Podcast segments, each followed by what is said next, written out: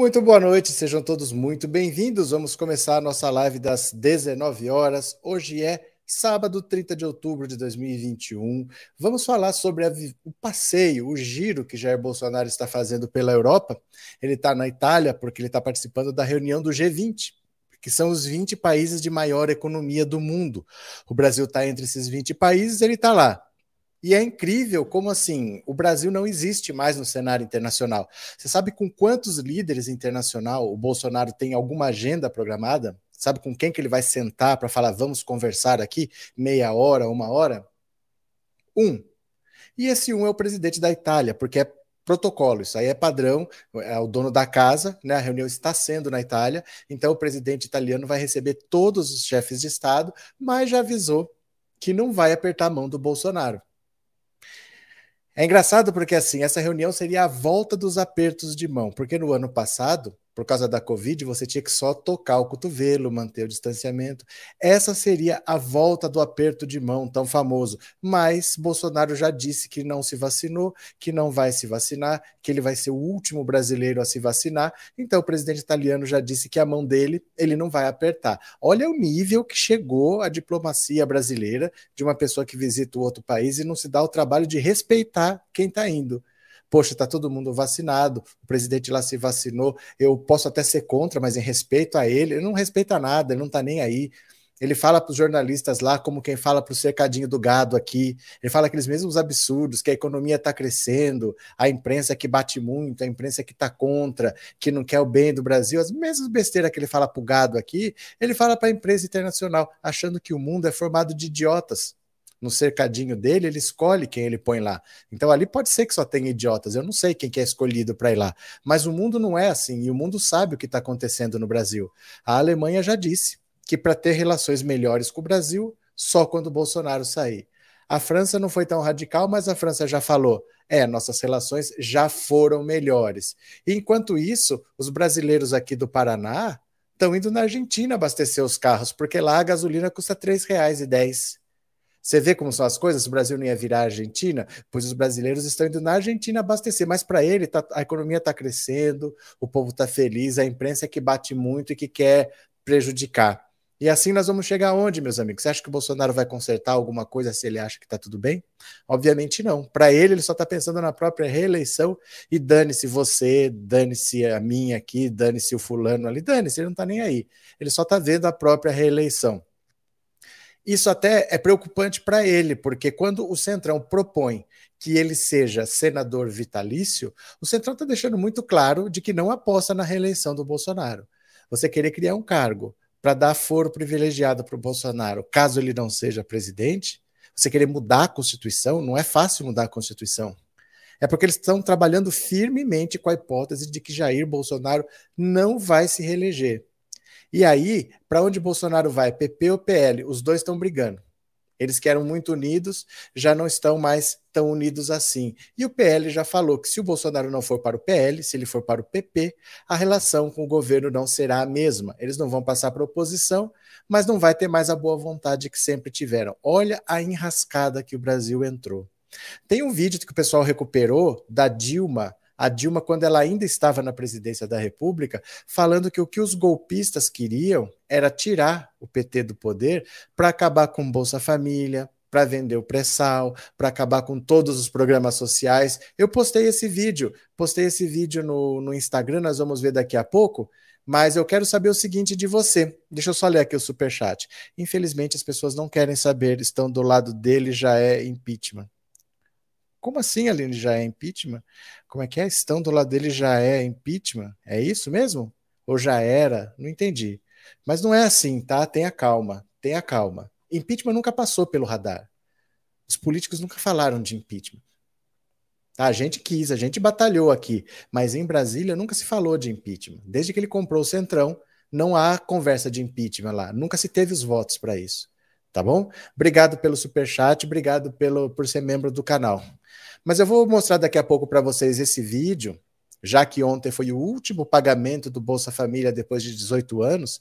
Eu vou mostrar o vídeo da Dilma falando que o que esses golpistas queriam era destruir tudo que o PT tinha construído, mas eu quero saber para vocês aqui, ó, no WhatsApp 14 997790615, eu vou querer a sua opinião. Você vai me dizer o seguinte: qual perda, qual derrota, qual destruição do governo Bolsonaro foi pior para você?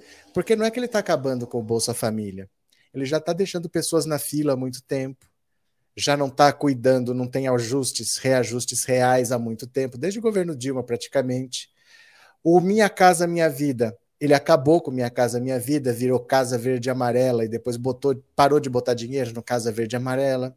O FIES praticamente não bota mais dinheiro no FIES, então cada vez entra menos aluno. A primeira coisa que ele acabou talvez tenha sido a farmácia popular.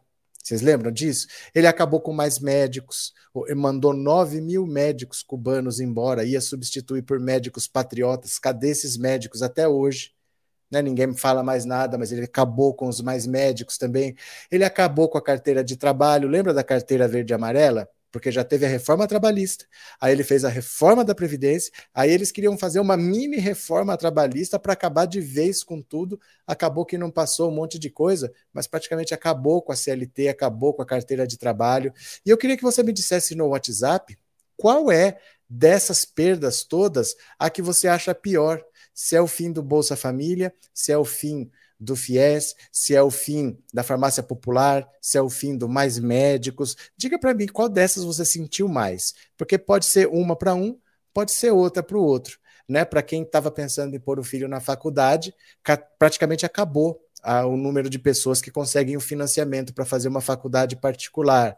Às vezes, quem precisava de um remédio que pegava barato na farmácia popular, a situação complicou. Então, para você, o que, que foi pior? É o fim da carteira de trabalho? É o fim do, do FIES, é o fim do Bolsa Família, é o fim do Minha Casa Minha Vida, dessas destruições todas do governo Bolsonaro, qual foi a pior para você? Você vai dizer no WhatsApp 14 997790615, tá bom?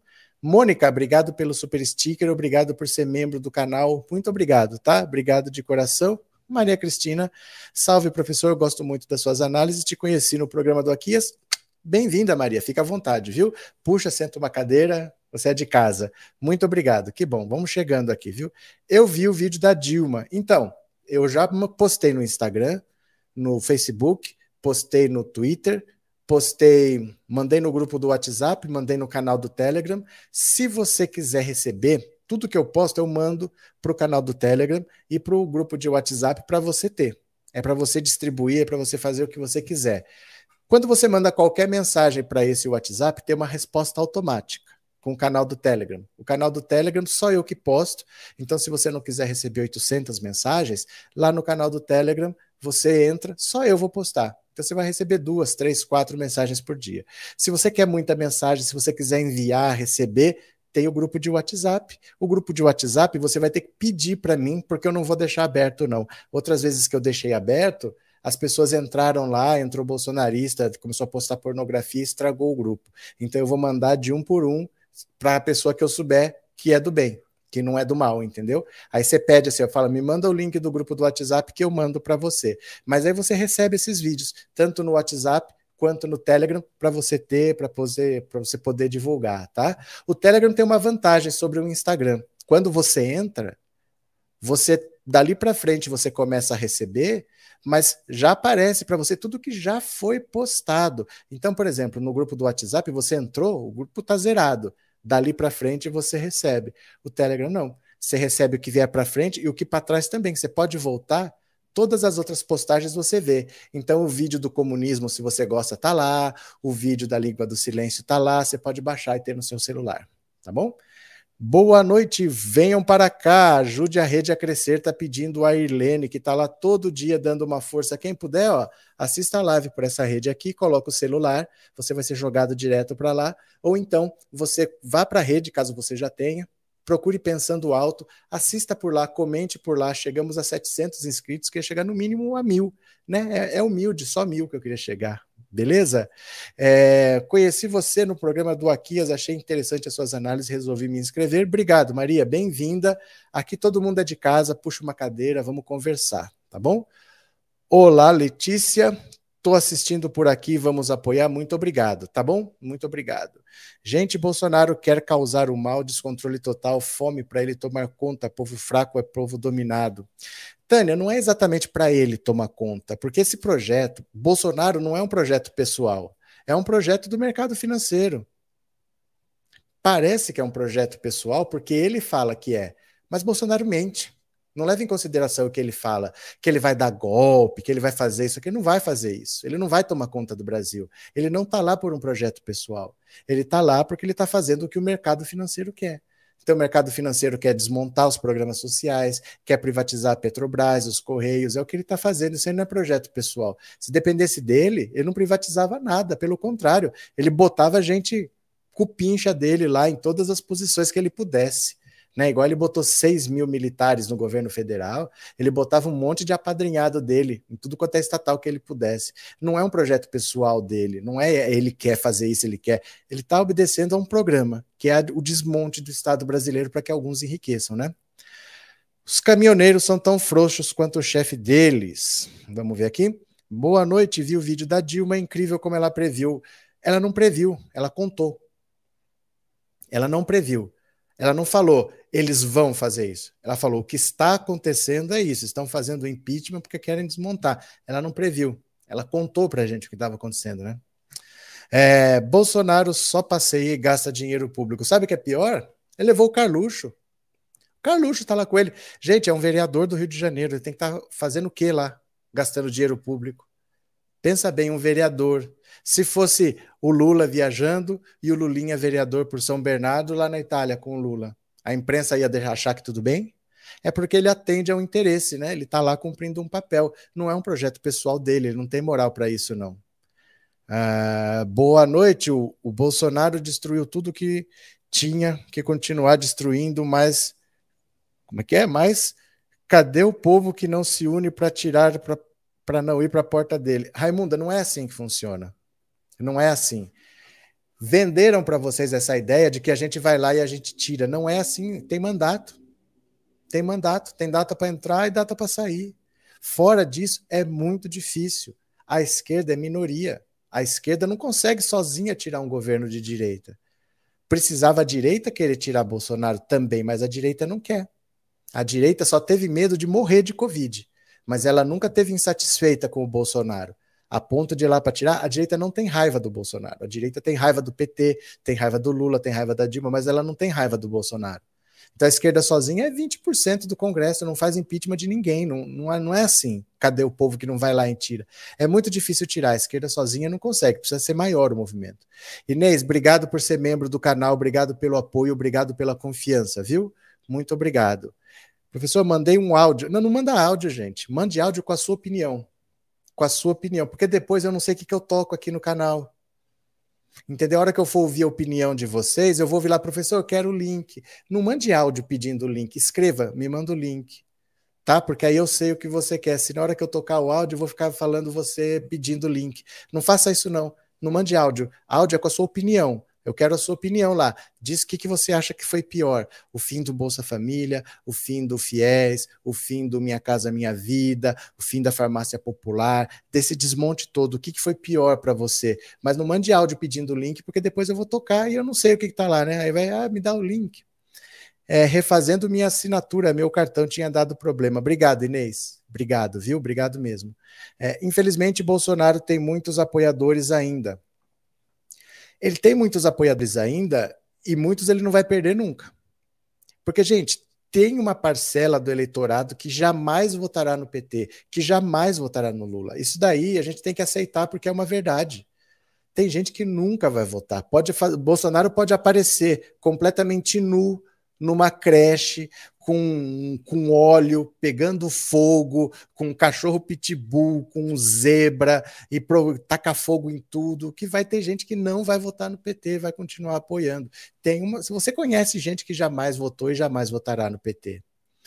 Então, ele tem uma quantidade de votos que ele sempre vai ter, mas a rejeição dele é altíssima também. Dificilmente ele passa desse grupo.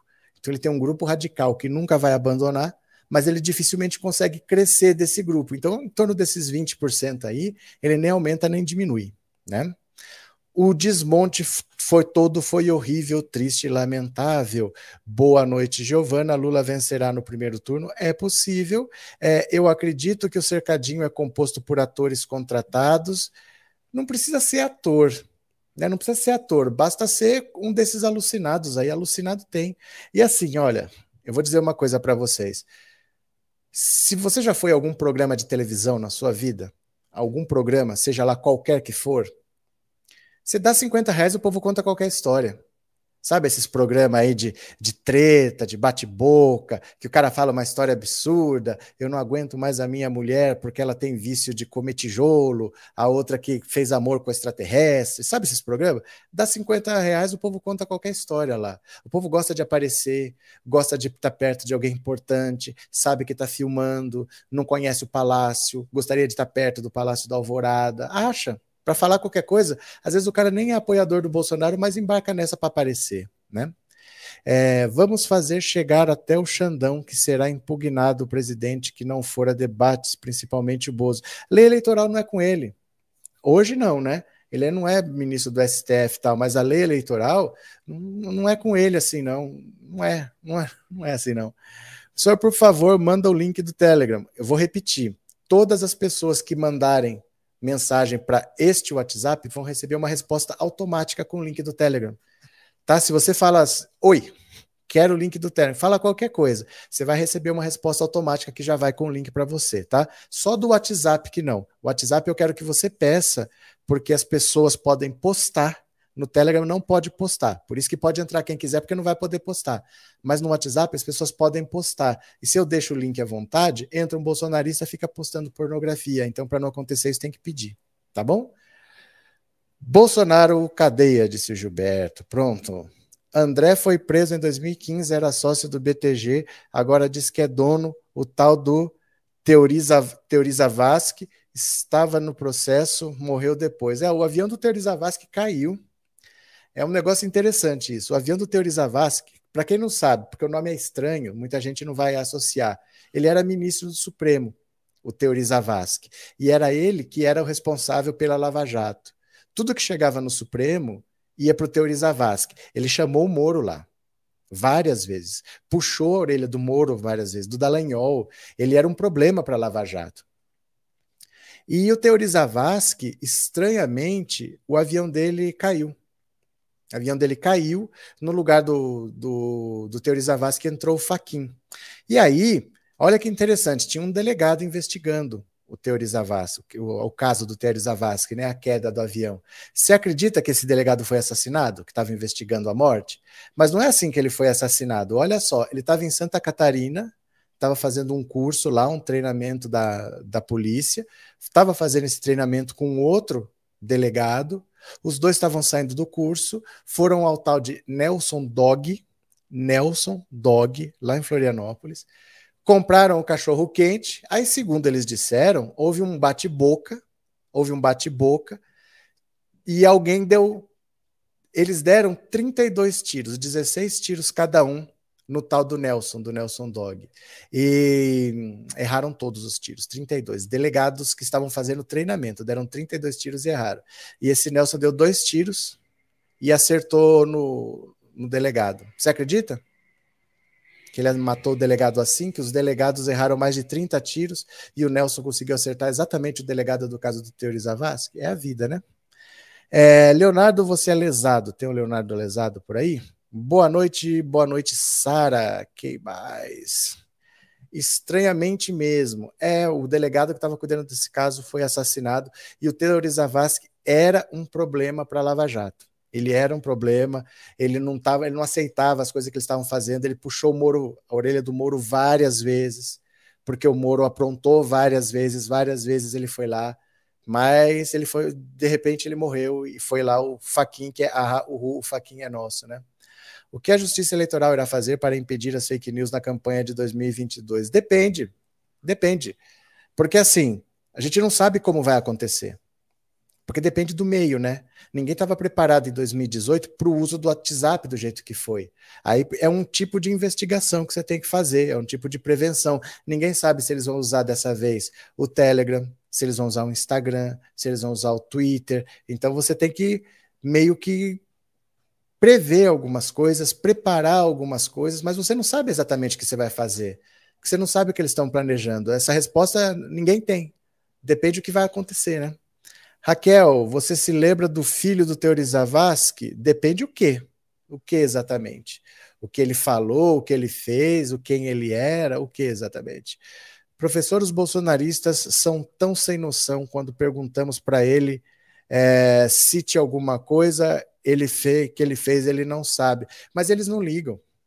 Não adianta você fazer isso, Nivaldo. Eles não ligam, eles não querem que o Bolsonaro faça nada, faça nada. Porque o Bolsonaro nunca prometeu fazer nada. O Bolsonaro nunca prometeu construir escola, construir hospital, construir casa. Ele nunca prometeu, ele prometeu destruir. Eu vou acabar com a ideologia de gênero, vou acabar com a petezada, vou acabar com o socialismo, vou acabar com não sei o quê, mas ele nunca falou vou fazer. Quem votou em Bolsonaro não votou para ele fazer alguma coisa. Entendeu? Então não adianta cobrar isso dele, não. Raquel, vou esperar, viu, Raquel? Vou compartilhar a tela, vamos ver o Bolsonaro na Itália? Vamos ver o Bolsonaro passando vergonha aqui? Olha só. Opa, deixa eu só tirar esse. limpar um pouco mais a tela aqui. Pronto. G20, isolado, Bolsonaro tem agenda esvaziada e é ironizado pela imprensa italiana. Olha que vergonha. Meu Deus. O presidente Bolsonaro, um dos, dos, únicos líderes do G20 que não tem reuniões previstas com outros mandatários, à exceção do presidente italiano, anfitrião do evento, que por protocolo se encontra com todos os líderes presentes em Roma. Segundo Itamaraty, a agenda do presidente brasileiro seria atualizada ao longo da visita à Itália e reuniões estavam sendo negociadas com outros países, mas nada foi fechado até o momento. O encontro do G20 ocorre nesse fim de semana e em seguida muitos deles seguem para a cúpula do clima, COP26, tá? É a cúpula do clima, isso aqui é da ONU. Sob forte pressão internacional por causa do aumento do desmatamento e das queimadas na Amazônia, Bolsonaro não vai. Gente, ele está no G20, ele não vai conversar com ninguém, porque ninguém quer receber com ele.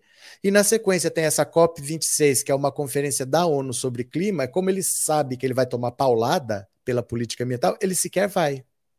O que gerou críticas de outros países e de organizações ambientais. Segundo o vice-presidente da República, Hamilton Mourão, o mandatário brasileiro evitará a reunião do clima porque iriam jogar pedras nele. A política ambiental de Bolsonaro colaborou muito para o isolamento dele em foros internacionais como o G20 e a ausência na COP26 acentua isso.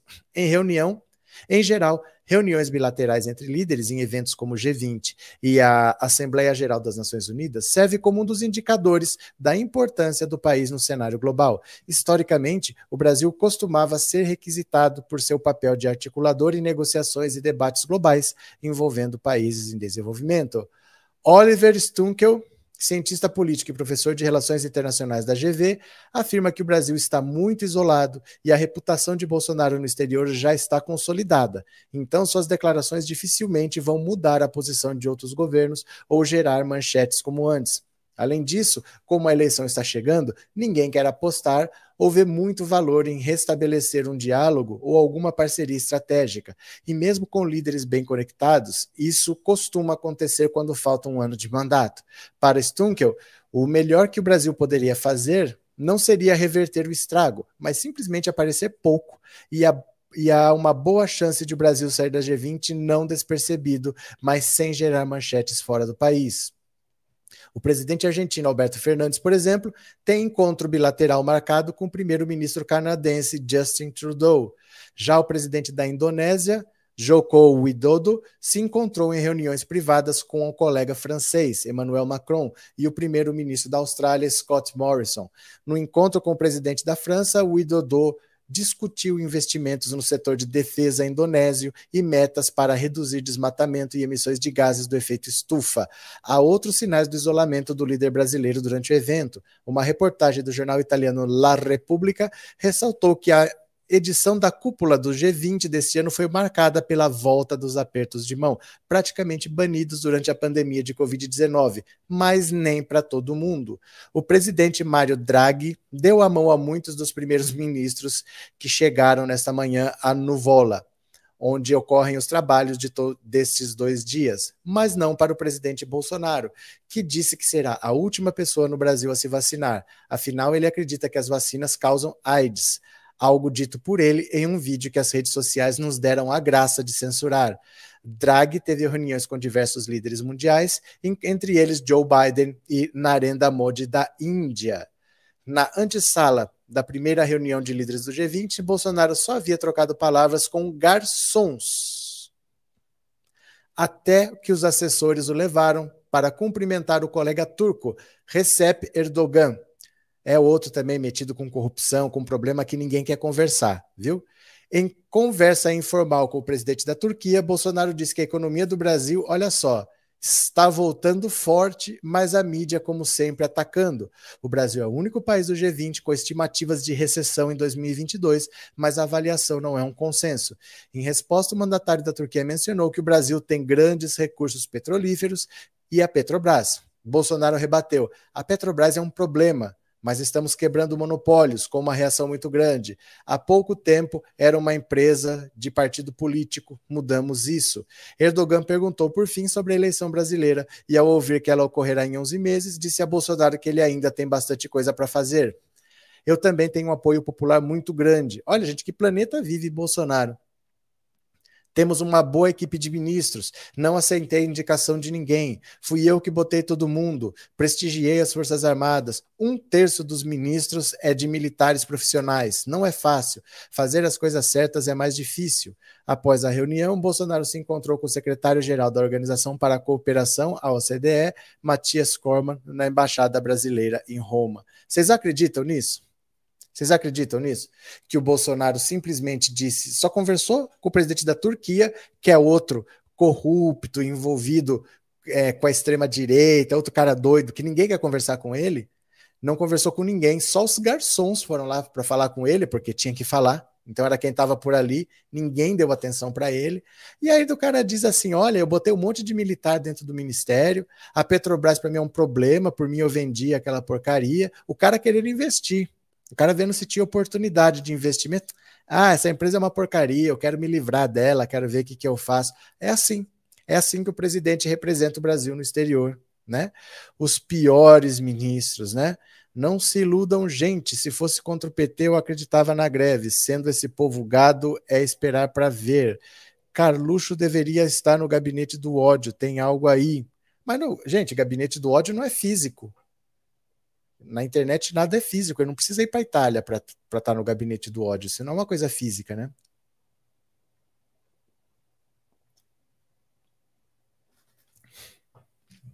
Nada que na internet é físico, né? Eita, o gado não aprende e não tem vergonha na cara. Boa noite, Dida, e a todos, boa noite. Levou o Carluxo para passear na Itália com gastos pagos pelo cartão corporativo, ou seja, nosso dinheiro. Sim, né? Esses caminhoneiros babacas todos apoiaram o Bozo, tem que se lascar. É tudo verdade o que ele disse, só que é o contrário. Já estão boicotando a greve. Boicotar a greve é engraçado, né? Vão fazer uma greve contra a greve. Vai para a Argentina. Brasileiros cruzam fronteira e fazem fila para abastecer na Argentina. O preço da gasolina no país é praticamente a metade do cobrado no Brasil. Hoje o YouTube me recomendou um canal de direita, Mito na TV. Nunca ouvi falar, Eliane. Ia começar uma live em poucos minutos o tema. Saiu agora. Bolsonaro ganha selo de honestidade. Existe um selo de honestidade? Será que quem dá o selo de honestidade, ele próprio tem selo de honestidade? Né? Foi para lá falar mal da Petrobras para disfarçar a Petrobras rendeu 75 bilhões aos acionistas. A Petrobras nunca deu tanto lucro na história. É, a Petrobras é um problema, esse Bozo é louco. A Petrobras seria a salvação do povo enquanto estivesse nas mãos certas. É, o problema é que assim é, não se quer a melhora do povo, não é prioridade, né? Não aceitou indicação de ninguém. Pois é. Esse ser me dá asco. Boa noite, Sônia. É, Bolsonaro vive em Nárnia, o mundo todo sabe o que está acontecendo no Brasil. É porque o mundo todo não se baseia em opiniões, o mundo se baseia em números, em dados. Então você vê o quanto o Brasil está encolhendo no PIB, que o ano que vem vai ser pior. Você pode falar o que você quiser, eles não ligam. Eles não estão nem aí, né? Mônica, likes, likes, likes. Quem não deu like, por favor, dê um likezinho, tá? Raquel, perguntei se o senhor se lembrava do vídeo do filho do Teori Zavascki falando das ameaças contra a família sobre a matéria que o senhor leu agora, Bolsonaro vive um universo paralelo. Lembro? Eu lembro, a família não aceita que foi um acidente, até hoje. A família não aceita que o acidente do Teori Zavascki foi um acidente. Eles não aceitam, nunca aceitaram. Né? Obrigado, viu, Raquel? É, Para mim também o YouTube, esse canal Mito na TV, marquei não mostre mais e denunciei por conteúdo ofensivo. Renata está demais, né? É, qual a serventia do selo de honestidade? Ué, deve ter, alguém ganhou dinheiro com isso, né? Boa noite a todos, Iracilda, professor, e a sanção econômica dos países europeus contra o Brasil? É, não é assim, Adriana. Não é assim. É, você tem que ter um fato específico considerado grave. Eles não vão sair aplicando sanções simplesmente por aplicar, porque eles têm empresas aqui, eles perdem também. E eles dependem muito, são relações bilaterais. Não é assim, ó, eu vou punir você, porque eles mesmos se punem. Então, por exemplo, tem muito país, por exemplo, os países árabes, quase todo o frango que eles comem é brasileiro. A China quase todo o porco que eles compram lá vem do Brasil. A carne de, de boi vai para a Europa, vai para os Estados Unidos. Como é que você vai impor sanções assim? Tem que ser uma coisa muito séria, não é assim, ó, a gente não gosta de vocês, vamos impor sanções. Isso nunca foi colocado em discussão. O que a gente falava era, pelo que o Bolsonaro está fazendo, nós podemos sofrer sanções. Mas nunca foi assim, eles se reuniram e falaram, vamos aplicar sanções ao Brasil, porque eles mesmos perdem, tem que ser uma coisa muito séria, muito grave, muito específica, né? Como a gente tem eleição ano que vem, eles vão deixar a gente se virar com o Bolsonaro aqui. Eu não acredito mais nesses caminhoneiros, só o nosso estalar de dedos e ele sai abanando o rabo. Tá certo? Esses caminhoneiros são todos bolsonaristas. Então, olha só. Vamos ler mais uma notícia aqui, olha. Mais uma. Bolsonaro confunde o G20 com o seu cercadinho. É verdade. Sob Bolsonaro, a mentira tornou-se não apenas um hábito, mas um pilar do governo. Dentro do país, um presidente que distorce a realidade em lives semanais destrói o Estado e coloca a culpa nos outros. É apenas um transtorno para o brasileiro. Exposto na vitrine do G20, o estorvo submete o Brasil a um vexame internacional. Neste sábado, o capitão perambulou pela reunião do grupo que reúne os líderes das maiores economias do planeta, como se visitasse o cercadinho do Alvorada. As mentiras foram iguais. A diferença é que ninguém gritou mito. Presente à antessala do auditório onde se realizou o um encontro em Roma, o repórter Jamil Chad teve a oportunidade de observar a movimentação constrangedora do ultraje. Filmou um diálogo do capitão com o autocrata Recep Erdogan, da Turquia. Governa a Turquia perseguindo jornalistas e opositores, cavalgando uma cavalgando uma agenda religiosa extremista e se metendo em aventuras militares na Líbia e na Síria. A caminho de, de, um 2022 recessivo, Bolsonaro disse a Erdogan que a economia do Brasil está voltando bem forte. Sócio do fiasco, Paulo Guedes assistia à conversa. Depois de furar o teto e perder o chão, o ex-superministro ouviu em silêncio o chefe dizer ao colega turco que dispõe de uma boa equipe de ministros. Rendido ao Centrão, que controla a Casa Civil às claras e o orçamento secreto no escurinho, Bolsonaro fez pose de fortão para Erdogan. Não aceitei indicação de ninguém. Enalteceu o governo civil mais militar da história do Brasil. Um terço dos ministros é de militares profissionais. Autor de declarações que turbinam a cotação do dólar e o preço dos combustíveis, Bolsonaro declarou que a Petrobras é um problema. Como de hábito, queixou-se do pedaço da imprensa que ainda o imprensa. A mídia, como sempre, atacando. Estamos resistindo bem. Não é fácil ser chefe de Estado em qualquer lugar do mundo. Quer dizer, Tomado pelos seus próprios autocritérios, Bolsonaro é um gestor extraordinário, injustiçado por jornalistas ordinários. Seu único problema é mentir um pouco. Nada de anormal para um presidente que já enalteceu as fake news. Faz parte da nossa vida tratando o flagelo com carinho. Quem nunca contou uma mentirinha para namorada? Os brasileiros não ignoram que são presididos por um mitômano. Segundo o Datafolha, a grossa maioria do eleitorado, 85%, ouve Bolsonaro com a pulga atrás da orelha. 57% nunca confiam naquilo que ele declara, 28% confiam só de vez em quando. Apenas uma minoria, 15%, confia 100% no que escorre dos lábios do capitão.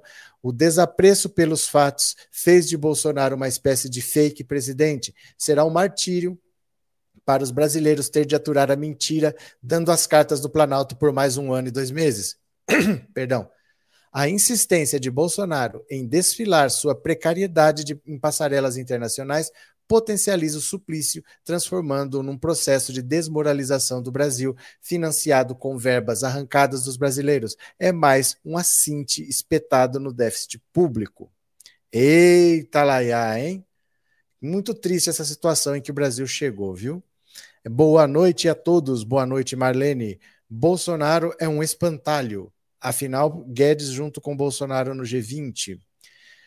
Viva o grande presidente Jair Bolsonaro, o maior, o maior de todos os tempos. Aí, comuna burro, ressentido, defensor do corrupto, o rei dos ladrões, sem o STF, sistema corrupto ruiu. Tchau, querido. Olha, parabéns, viu? Eu nunca vi, parece um rap, de tanta coisa que você falou ao mesmo tempo. Eu só acho que você não articula muito bem as suas palavras, sabe? Na verdade. e dificilmente sabe falar o português corretamente. Você fala problema, cleme, embingo. Então, o que, que você faz? Aprende a ter. Uma, a segunda língua que você aprende é o silêncio. Aí. É uma língua maravilhosa. Você fica bem quieto. Hum, e as pessoas vão chegar até você e falar assim, fala, e você não fala. E a alegria vai tomando conta de todo mundo à sua volta. Pronto, que tal? Né? Melhor assim. É, aonde o problema do Bolsonaro é a Petrobras, ele está mentindo, vai dando no pé gado. Quem apoia Bolsonaro gosta de ladrão. Ai, meu Deus do céu. Boa noite, Elizabeth, bem-vinda. Cadê quem mais? Ah, além da vergonha que estamos passando com esse maluco no poder, ainda estão gastando nosso dinheiro com cartão corporativo desavergonhadamente. É verdade. Desmoralização é o Lula roubando o nosso país disse o Donizete. Donizete, eu acho que tem medo do comunismo. Algo tem medo do comunismo. São os latifundistas, são os monopolistas, são os colonialistas, enfim, os parasitas. São os latifundistas, são os monopolistas, são os colonialistas, enfim, os parasitas. São os latifundistas, são os monopolistas, são os colonialistas, enfim os parasitas. Aí, né? Tem uma galera que tem medo do comunismo, né? Não sei o que acontece. Eles ficam combatendo o comunismo imaginário. Eu acho tão engraçado. Gente, eh, vamos, pera lá, vamos fazer. Pera, pera. Deixa, deixa eu até sentar direito aqui. Pera, pera. Só um segundo, tá? Vamos voltar para o ensino médio? Vamos fazer de conta? Olha, a gente tem o socialismo marxista, do Karl Marx teve uma revolução na União Soviética em 1917. A ideia era todos os meios de produção pertencem ao Estado, ou seja, pertencem ao povo. O povo é o dono de tudo. Então, se você for médico, você vai trabalhar para o Estado, vai trabalhar para o povo. Se você for engenheiro, você vai trabalhar para o Estado, vai trabalhar para o povo. E todo mundo vai ser bem remunerado, porque não vai ter o lucro, não vai ter uma pessoa ganhando um absurdo e outro ganhando pouco. Esse é o socialismo marxista, é uma economia planificada, todos os meios de produção pertencem ao Estado. Um estágio é, seguinte a esse, uma evolução desse socialismo, seria o seguinte: todos nós estamos gostando, porque agora o nosso país está todo mundo vivendo bem, nós estamos gerindo os nossos próprios meios de produção, tudo pertence ao povo, não precisamos mais de governo. Então, o comunismo é um regime em que você não tem governo. Você tira o governo. E aí o próprio povo se gere, as comunas, as comunidades. É o próprio povo que decide o que fazer, mas não existe governo. Então, onde você falar que tem um presidente, que tem deputado, não existe comunismo. Tá? O comunismo seria um estágio que país nenhum no mundo nunca atingiu. É, alguns países fizeram uma revolução socialista, marxista, naqueles moldes antigos. A, na China já foi uma revolução um pouco diferente. Eles falam que não é o socialismo marxista, que é um socialismo chinês. É um pouco diferente, por exemplo, da União Soviética. Na Rússia e na Ucrânia era um pouco diferente também. Nos países do leste europeu ali era um pouco diferente. Mas a base é o marxismo. Só que o comunismo nenhum país nunca atingiu no mundo né? Uma hora que você fala assim, bom, agora não precisamos mais de governo e agora é o comunismo, são as comunidades que mandam, isso nunca aconteceu. Mas eles querem em 2021 combater o comunismo imaginário no Brasil, né? O mercado fazendo o que bem entende, eles combatendo o comunismo. É por isso que eu adoro esse canal, aqui até a tristeza pula de alegria. Infelizmente, o Bolsonaro tem muitos apoiadores, esse, ele pode ser reeleito, que triste. Não, são duas coisas completamente diferentes, Samuel. São duas coisas completamente diferentes, porque você não fez uma conta. Quantos são esses apoiadores? Quem tem muitos apoiadores não pode ser reeleito, basicamente. Vou dar um exemplo grosseiro. Eu tenho 300 mil pessoas aqui nesse canal. Eu não posso ser presidente com 300 mil votos. Ele tem muitos apoiadores. Isso não quer dizer que ele pode ser reeleito. Você tem que fazer uma conta. Quantos são? O Lula tem quantos? Né? Não, não é assim, ele tem muitos, ele pode ser reeleito. Não, não é tão simples assim, né? Que bom que o Bolsonaro aprendesse a língua do silêncio, seria top. Professor, os gados estão doidos sem canal para ir. Pois é, é verdade, isso é uma verdade. Mas continuemos aqui, olha, continuemos. Mais uma notícia para a gente ler. Daqui a pouco eu vou ouvir o WhatsApp. Diga no WhatsApp 14997790615 dessas perdas todas, a última foi o Bolsa Família. O Bolsa Família acabou depois de 18 anos. Mas nós já perdemos a farmácia popular, o FIES praticamente já não tem mais ninguém entrando, já não tem mais o Minha Casa Minha Vida, que virou Casa Verde e Amarela. Dessas perdas todas, qual que impactou mais para você pessoalmente? Diga no WhatsApp, tá? Vamos ler mais uma notícia, daqui a pouco eu vou ouvir. Relação com a Alemanha só melhorará sem Bolsonaro. Olha aí, cadê o gado? Cadê o gado? Cadê o gado? Olha só. Embaixador do Brasil na Alemanha por mais de seis anos, o diplomata Roberto Abdenur afirmou que as relações com o país europeu só melhorarão com a saída de Bolsonaro do governo. Neste sábado, o presidente ignorou Olaf Scholz, o provável substituto da chanceler Angela Merkel, enquanto conversava com o presidente da Turquia durante a reunião da cúpula do G20. Schultz, do Partido Socialista Democrático, anunciou neste mês um acordo com os Verdes e com o Partido Liberal Democrático ah, para formar o governo alemão. Abdenur prevê que a composição da administração provocará uma piora nas relações bilaterais com o Brasil. Nossas relações com a Alemanha, que desde o início com Bolsonaro desceram ao nível mais baixo desde a Segunda Guerra Mundial, por conta das agressões dele a Merkel, vão piorar ainda mais com o governo do SPD, tradicionalmente ligado ao PT e ainda por cima com os verdes em posição forte na nova coalizão. Nossas relações com a Alemanha e também com a França só melhorarão depois da saída de Bolsonaro do governo. Bom, com a Alemanha, a maior economia da Europa, o país mais rico da Europa. Esqueça. Com a França não está melhor também não, ó. Já foi melhor, diz Macron sobre relação com o Brasil.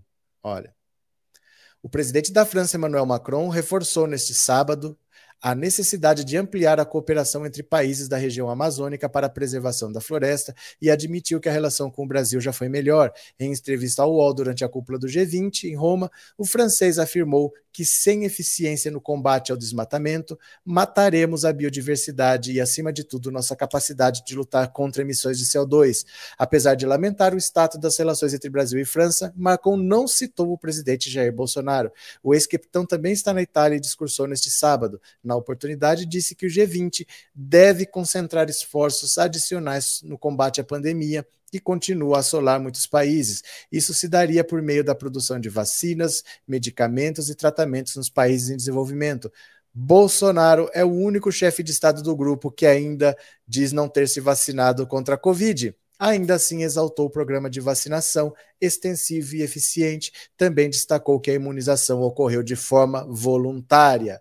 Ou seja, não esperem investimentos, eles falam que vão vir investimentos, tem investidores esperando para investir. Do país mais rico da Europa não vai ser. A Alemanha não vai investir no Brasil, a França também não, a Inglaterra nem se quisesse, porque eles fizeram aquela burrada de sair da comunidade europeia, estão isolados lá, não sabem nem como é que eles vão se virar. Então, muitas portas estão se fechando. Dos Estados Unidos também é difícil, né? O Biden está vindo para a América do Sul fazer visita e não vai visitar o Brasil. Primeira vez na história, né? Bolsonaro é tão insignificante que nem merece ser citado. Boa noite, boa noite, Silvana. Quem puder, assista a live por aqui, ó. Assista por esta rede, ou você coloca o celular aqui em cima e ele te joga para lá, ou então você vai para essa rede, se você já tem o aplicativo, senão você baixa e põe uma senha e acabou. E aí você procura pensando alto, assista por lá, comente por lá, que nós estamos tentando fazer essa rede crescer, tá? Vamos chegar a mil inscritos. Boa noite. Bolsonaro é uma vergonha, não tem nenhuma credibilidade. Não tem nenhuma credibilidade, né? Isso pode ter certeza. Quem mais está aqui? Bolsonaro é um mitômano ou mentiroso crônico, uma patologia onde o indivíduo torna-se tão compulsivo que perde a capacidade de fazer juízo correto do que está a seu redor. É, Bolsonaro, gente, ele não tem capacidade para ser melhor do que ele é. A gente não pode cobrar que ele seja melhor do que isso, ele não tem capacidade para isso. Não deveriam deixar o Bolsonaro entrar por não estar vacinados. Aí não adianta querer mandar no país dos outros, né? Cada país tem as suas regras. Psicopata Bolsonaro é um doente. Pronto. Deixa eu falar agora aqui. Enquanto o Bolsonaro faz essa vergonha na Europa, enquanto ele faz essa vergonha na Europa, Lula fará viagem pela União Europeia para articular alianças e se contrapor a Bolsonaro. Ó o veinho, o veinho tá indo lá agora para dar um tapa na cara do Bolsonaro. Numa turnê que prevê o encontro com alguns dos principais líderes europeus, olha, prevê o encontro com alguns dos principais líderes de países europeus, o ex-presidente Lula quer reforçar a ideia de que o Brasil não é Bolsonaro e que o país é maior do que o atual presidente no poder. A coluna apurou com exclusividade que a viagem está programada para durar 10 dias. Lula passará por quatro países. A primeira etapa será na Alemanha, onde o ex-presidente se encontrará com sindicalistas e com o SPD, partido de centro-esquerda que ganhou as últimas eleições do país e conduz as formações de um governo. Lula sim, vai se encontrar com políticos como Martin Schulz, que visitou o ex-presidente quando esteve na prisão. O brasileiro também será recebido por, pelo Sindicato Alemão dos Metalúrgicos, o IG Metal, um dos mais poderosos da Europa. O ex-presidente ainda viajará para a Bélgica, onde irá se encontrar com o Bloco Social Democrata do Parlamento Europeu. O legislativo tem sido um dos principais focos de resistência contra uma aproximação ao governo de Jair Bolsonaro. Na França, Lula encontrará com a prefeita de Paris, Ana Anne Hidalgo, candidata à presidência em seu país. Ele ainda fará uma conferência na Science Po para marcar os 10 anos da data do primeiro latino-americano a receber o título honoris causa na faculdade francesa.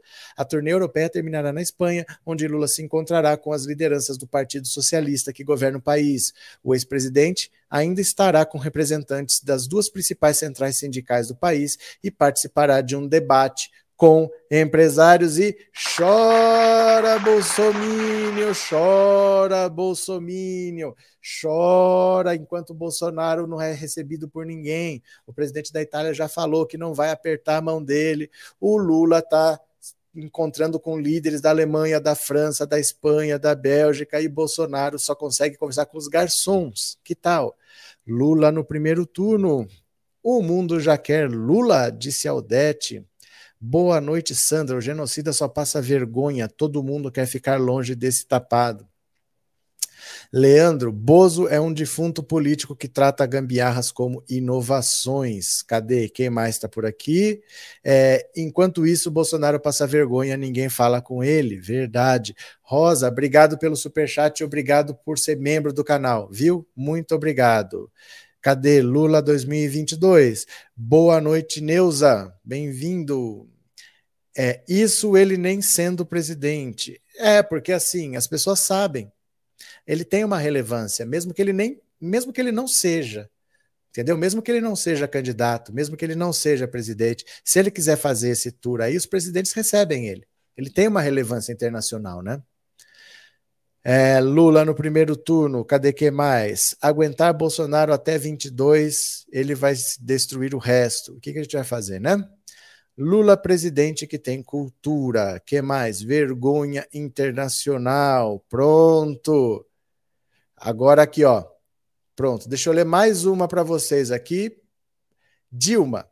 Dilma, porque aí eu vou ouvir o super chat. Você vai mandar sua opinião para cá para o 14 997790615. Esse número é WhatsApp, também é Pix. Se quiser contribuir, fique à vontade, mas você vai dizer ali assim: Dessas perdas todas, qual foi pior? Porque ontem foi o último pagamento do Bolsa Família, mas também teve, nesses anos de Bolsonaro, o fim da farmácia popular. O Minha Casa Minha Vida virou Casa Verde Amarela, ninguém mais sabe o que aconteceu. Ninguém mais entra na universidade pelo FIES.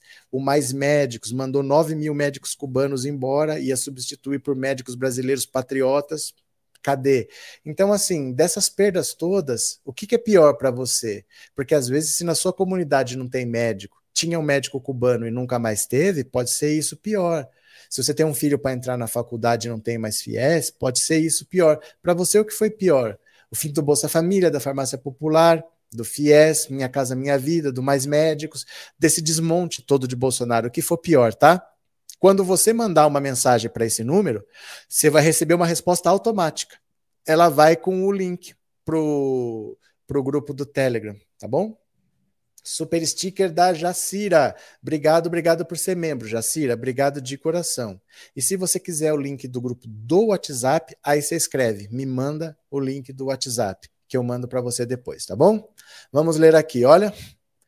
Dilma, minha calculadora não inclui o lucro de curto prazo dos banqueiros como André Esteves.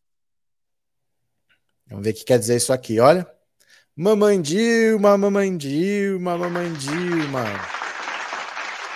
Finório é, é este adjetivo da época da República Velha, que também significa ladino, espertalhão, malandro, que a ex-presidente Dilma Rousseff utiliza para se referir ao banqueiro André Esteves do Banco BTG Pactual, que num áudio vazado pela TV 247 no último domingo, revelou com as mais absoluta naturalidade que influiu na Câmara dos Deputados como educa ministros do Supremo e como recebe informações privilegiadas do Banco Central, na mais absoluta certeza da impunidade diante de uma plateia de futuros líderes empresariais. Nesse áudio, Esteves se referiu de forma jocosa a ex-presidente, dizendo que Dilma perdeu a calculadora. Em resposta, Dilma, que fez com que o Brasil alcançasse a menor taxa de desemprego da história recente do país, rebateu dizendo que sua calculadora não inclui os lucros de curto prazo de, ban de banqueiros como André Esteves, nem a fome e nem a miséria. De fato, desde o golpe de 2016, apoiado por empresários como o dono do BTG Pactual, o Brasil vem tendo suas riquezas saqueadas num processo de rapinagem sem precedentes e praticamente todos os indicadores econômicos e sociais têm piorado neste período em que o país vem sendo governado pelas calculadoras da Faria Lima. Então, olha só, eu vou mostrar aqui o vídeo que eu postei no Instagram. Esse vídeo, se você quiser, eu mando no canal do Telegram, eu mando no WhatsApp, tá? Eu vou colocar aqui para vocês verem, a Dilma, quando ela ainda era presidente, ela estava falando: os golpistas estão querendo tirar aqui para acabar com os projetos sociais. E não deu outra, né? Dá uma olhada, olha. Aqui, pronto. Olha só. Aqui está, ó. É o primeiro vídeo aqui. Se você não me segue, me siga no Pensando Alto Insta. Pensando Alto Insta. Vamos lá, vou pôr aqui do começo, ampliou, dá uma olhada. Olha o que a Dilma falou quando ela ainda estava na presidência, olha. Vejam quem está liderando este processo e o que propõe para o futuro do Brasil. Os golpistas já disseram que, se conseguirem usurpar o poder, será necessário impor sacrifícios à população brasileira. Com que legitimidade? Querem revogar direitos e cortar programas sociais como Bolsa Família e o Minha Casa Minha Vida ameaçam até a educação pública. Querem abrir mão da soberania nacional, mudar o regime de partilha e entregar os recursos do pré-sal às multinacionais estrangeiras. Antes de tudo, o que move os golpistas são os nossos acertos. Eles querem derrotar a qualquer custo o que representa o projeto de desenvolvimento e inclusão social, pelo qual estamos trabalhando todos os dias nos últimos 13 anos. Para alcançar seus objetivos, estão dispostos a violentar a democracia e a rasgar a Constituição, espalhando a intolerância, o ódio e a violência entre nós.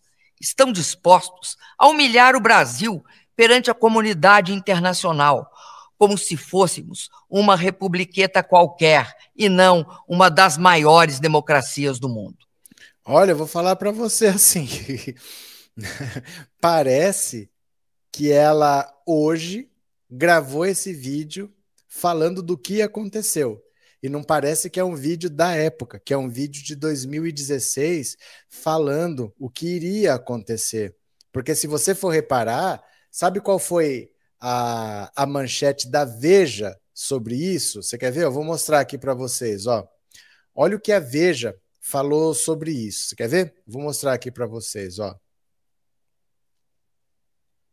Só um segundo. Aqui. Olha aqui o que, que a Veja falou sobre isso. Dá uma olhada, olha. Vê se não dá para ampliar mais do que isso, mas eu acho que dá para ver. A Veja chamou, olha, em vídeo, Dilma repete terrorismo de campanha. Golpistas querem cortar o Bolsa Família. De novo, em vídeo, Dilma repete terrorismo de campanha. Golpistas querem cortar o Bolsa Família. Após desistir de pronunciamento em cadeia nacional, o governo decidiu divulgar é, vídeo da presidente contra o impeachment nas redes sociais. Então você vê, a revista Veja chamava de terrorismo de campanha. Golpistas querem cortar o Bolsa Família. Que tal? Fizeram ou não fizeram? De cara, a reforma trabalhista matou o trabalhador brasileiro. Depois da reforma trabalhista, entra no aprovar o teto de gastos, que estrangula o Estado, não deixando o Estado investir em absolutamente nada. Aí o Temer quebrou o monopólio do pré-sal, permitindo que ele fosse privatizado. Os royalties do pré-sal, que iam ser usados para saúde e para educação, ele tirou essa obrigatoriedade, pode gastar com o que bem entender, sem ser com saúde e educação. Aí vem o governo Bolsonaro, que faz a reforma da Previdência, acaba com mais médicos, acaba com a farmácia popular, acaba com Minha Casa Minha Vida, acaba com o fiéis e agora acaba com o Bolsa Família. Eu vou pôr a Dilma falando de novo, porque parece que ela estava falando hoje sobre o que aconteceu. Parece que ela está traçando um histórico, quando na verdade ela estava falando o que iria acontecer e a Veja disse que era terrorismo. Eu vou pôr de novo aqui, olha. Amplia. Vou pôr de novo porque vale a pena a gente ver. Olha. Vejam quem está liderando este processo e o que propõe para o futuro do Brasil. Os golpistas já disseram que, se conseguirem usurpar o poder, será necessário impor sacrifícios à população brasileira. Com que legitimidade? Querem revogar direitos e cortar programas sociais como Bolsa Família e o Minha Casa Minha Vida. Ameaçam até a educação pública. Querem abrir mão da soberania nacional, mudar o regime de partilha e entregar os recursos do pré-sal às multinacionais estrangeiras. Antes de tudo, o que move os golpistas são os nossos acertos. Eles querem derrotar a qualquer custo o que representa o projeto de desenvolvimento e inclusão social, pelo qual estamos trabalhando todos os dias nos últimos 13 anos. Para alcançar seus objetivos, estão dispostos a violentar a democracia e a rasgar a Constituição, espalhando a intolerância, o ódio e a violência entre nós. Estão dispostos a humilhar o Brasil perante a comunidade internacional, como se fôssemos uma republiqueta qualquer e não uma das maiores democracias do mundo. Vejam quem está liderando este processo e o que propõe para o futuro do Brasil. Os golpistas já disseram que, se conseguirem usurpar o poder, será necessário. Certo, meu povo. É duro isso, não é? É duro ou não é duro ouvir isso? Porque parece que ela está hoje fazendo um histórico. Olha, aconteceu isso, isso, isso. Não. Ela estava falando: olha, o que eles querem fazer é isso. É para isso que eles vão me derrubar para disseminar o ódio, para botar o Brasil de joelhos, para vender o Brasil, para acabar com os programas sociais. É ou não é o que aconteceu de fato, né? Lula tem mais prestígio, fique o Bozo. Que o Bozo? Tem certeza de que esse vídeo é antigo? É de 2016. Ainda é pouco para esse charlatão patético. Cadê? A democracia, a democracia é bonita? Não sei, você está procurando uma esposa, quer casar com a democracia? Eu não entendi a pergunta. Como assim a democracia é bonita? Sou funcionária pública, professora de história aposentada, sou ainda professora em outro cargo público. O meu hoje no Estado também. O que será que aconteceu, Beatriz? A miséria está espalhando-se no país. O número de pedintes nas ruas do interior do Nordeste está preocupante. No Nordeste?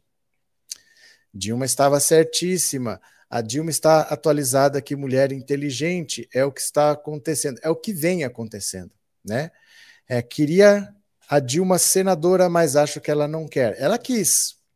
Ela concorreu em 2018 ao Senado por Minas, mas o povo elegeu não sei quem, eu não lembro quem que venceu lá em Minas.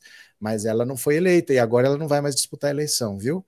Como também ser ministra do Lula. Ela ficou enjoada com os golpistas, com toda razão, infelizmente, o povo é que perdeu. Ela não, não participa mais, segundo ela, né? Dilma Vidente, boa noite. Esses Paulo House e Donizete, que são apaixonados pelo genocida, entram na live, são gados, malucos, cegos. Tá certo? Violentaram a democracia. Se ela é feia, não merece. Nossa Senhora.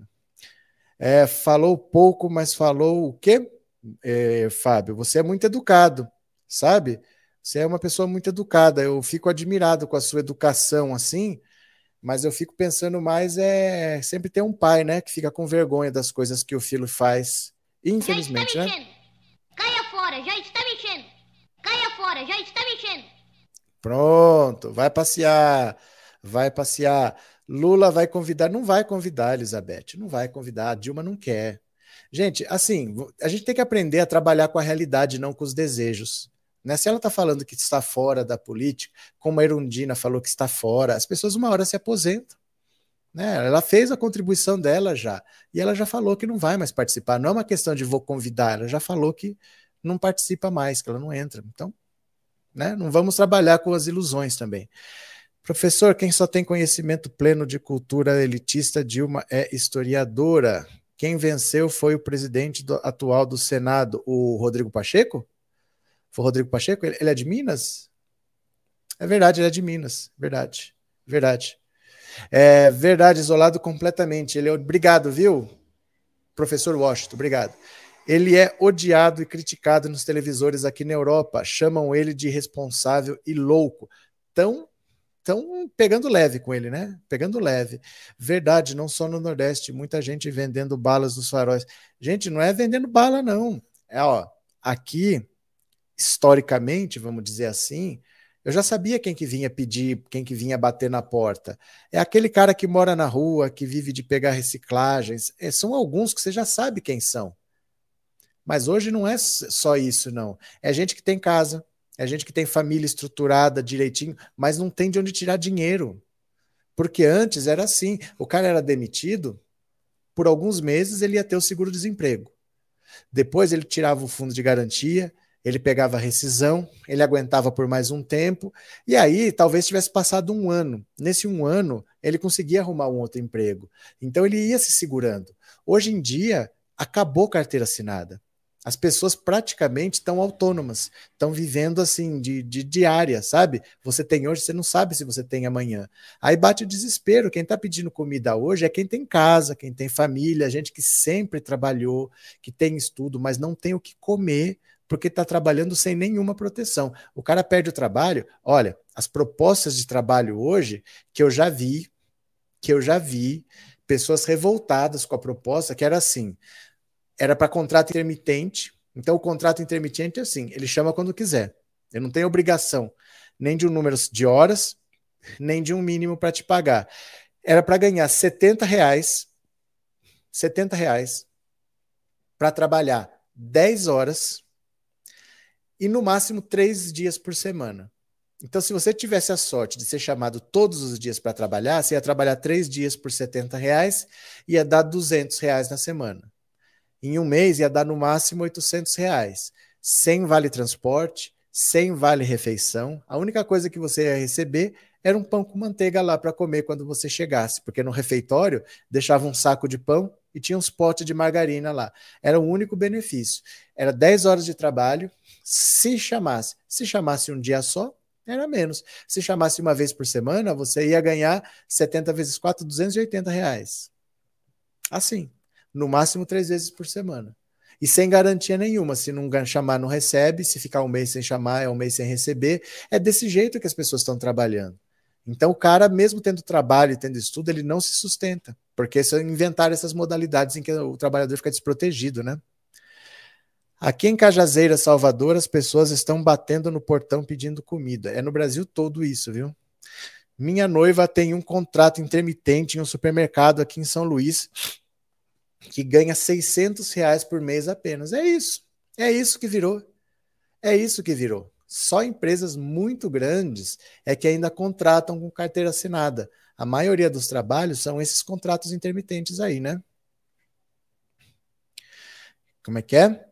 Eu quero criticar no dia que o Cana canal, canal tá, pensei que era Cana 1 do Thiago teve um strike, você também não estava nem aí, ele monta a esquerda, você não quer divulgar a esquerda? Não entendi. Não entendi, Beatriz. Eu, não, eu acompanho o meu canal.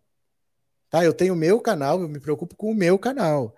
Para vocês, vocês acompanham vários canais, mas eu cuido do meu canal, eu tenho os meus problemas para resolver e eu vou resolvendo. Pessoas adultas fazem assim. Né? Gente, o YouTube tem regras. Você sabe o que é um strike? O strike é uma punição por alguma coisa errada que você fez. O que, que outra pessoa pode fazer? Nada. Tá? É uma punição da rede. A rede tem regras. O meu canal não sofreu strike. Né? Não, ninguém é vítima quando leva strike, tá? Quando você leva strike, quando você faz alguma coisa errada. Cuidado, cuidado. As pessoas só levam strike quando fazem coisas erradas, tá? Como o povo caiu nessa conversa do Bozo? O povo se jogou, o povo não caiu. O povo quis cair. O povo se jogou. O povo sabia o que era, sabia que era um projeto de destruição e o povo queria destruir, o povo se jogou, tá?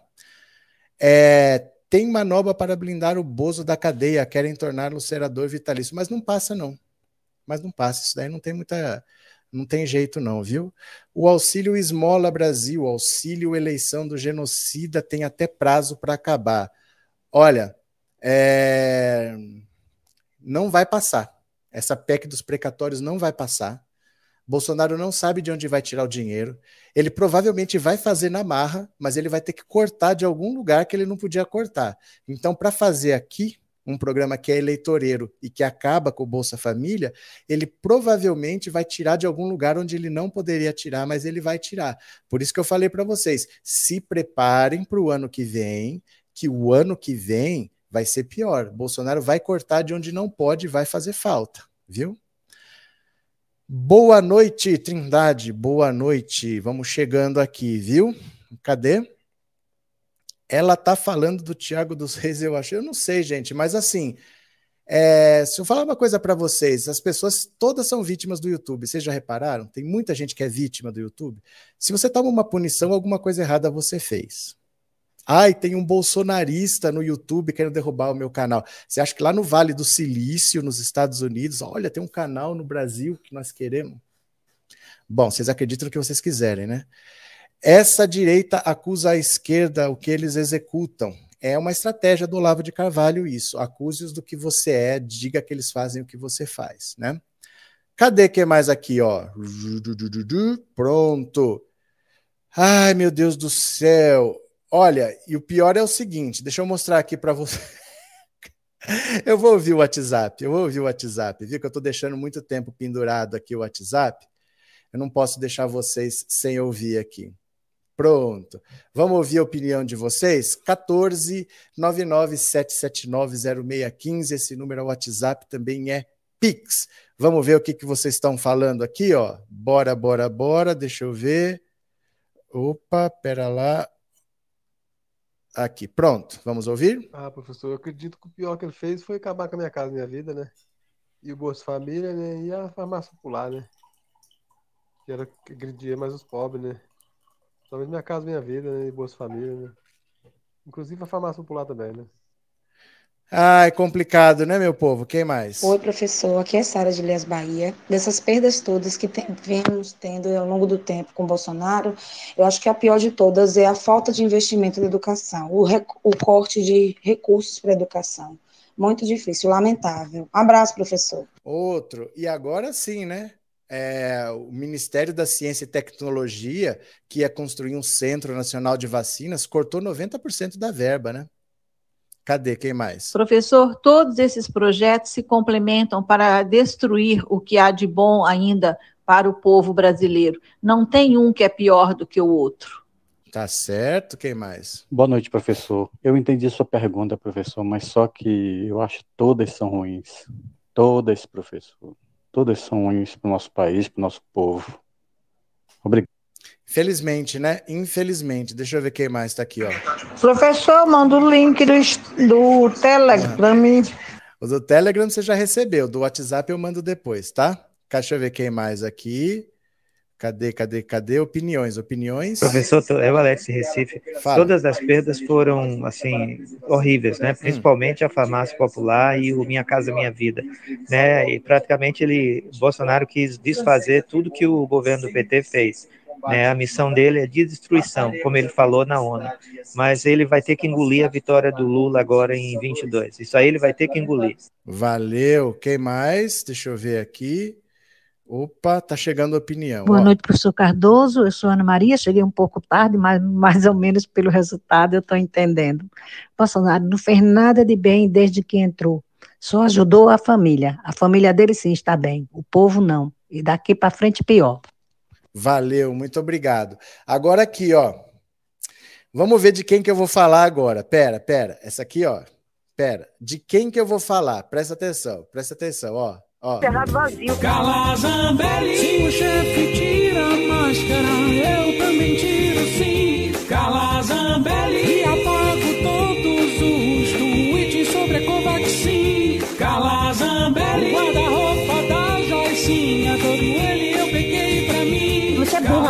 Desculpa. O Jair prepare, cara, eu defendo ele mesmo assim. Eu hoje ponho minha mão no fogo pelo Jair. Olha, Dá uma olhada no que, que a Carla Zambelli fala hoje, que é assim, o mundo está tremendo, principalmente a Fiat. A Fiat eu acho que vai fechar, encerrar as atividades depois da declaração da Carla Zambelli. Nunca mais comprarei carro da Fiat. Caramba! É, funcionários, é, gestores da Fiat, tremei, tremei. Em apoio ao homofóbico Maurício Souza, Carla Zambelli prometeu não comprar mais carros da Fiat. A deputada se manifestou após comunicado da empresa criticando o atleta bolsonarista. A marca de carros pediu medidas cabíveis contra o jogador. A publicação de Carla Zambelli faz parte de uma campanha de boicote promovida por apoiadores do presidente. Eles sugerem que bolsonaristas não comprem mais nenhum produto da Fiat e da Gerdau, produtora de aço. Olha aqui, ó. Estamos atentos aos últimos acontecimentos envolvendo o time de vôlei Fiat Minas Gerdau e o jogador Maurício Souza e, portanto, cobrando as medidas cabíveis de acordo com o nosso posicionamento inegociável diante do respeito à diversidade e à inclusão. Bom saber que nunca mais comprarei carro da Fiat. O que, que a gente fala para Carla Zambelli? Né? Por que, que a gente fala? Porque esse povo agora vem dizer que esse jogador está sendo vítima de censura. Censura é quando você é cidadão, você tem o direito constitucional de falar e o Estado não te permite. O Estado, antes de você falar, proíbe você, te tira o direito de falar. Isso é censura. Aqui o que nós estamos vendo, eles não são neoliberais, eles não são a favor de deixar as empresas privadas fazerem as próprias regras, que o Estado não deve se meter, empresas que botam dinheiro no Minas falaram que assim, esse funcionário aqui ó, não tem o nosso perfil.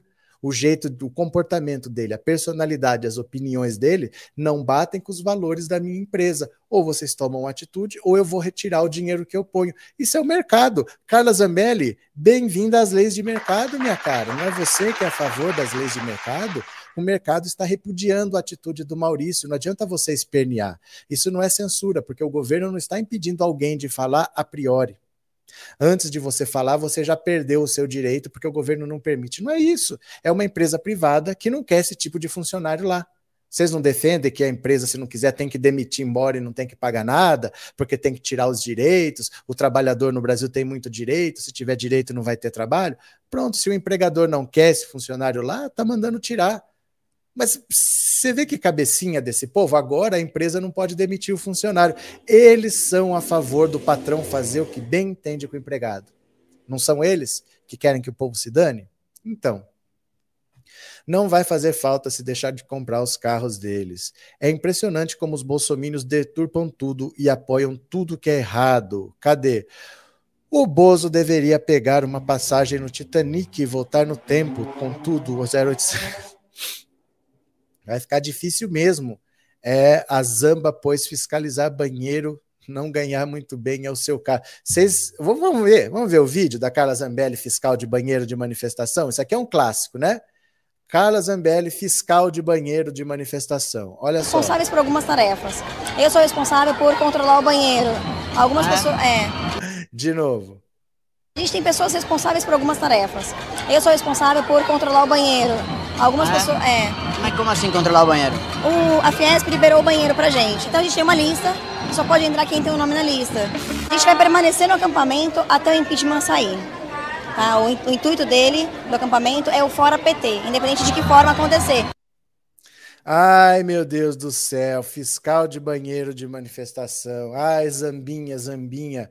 É, o Bolsonaro veio para matar, roubar e destruir. O CEO da Fiat nem vai dormir hoje. A Carla Zambelli fala umas coisas, mas não é só ela que fala as coisas, não, também. Apareceu outro para falar as coisas. Cabo da Ciolo.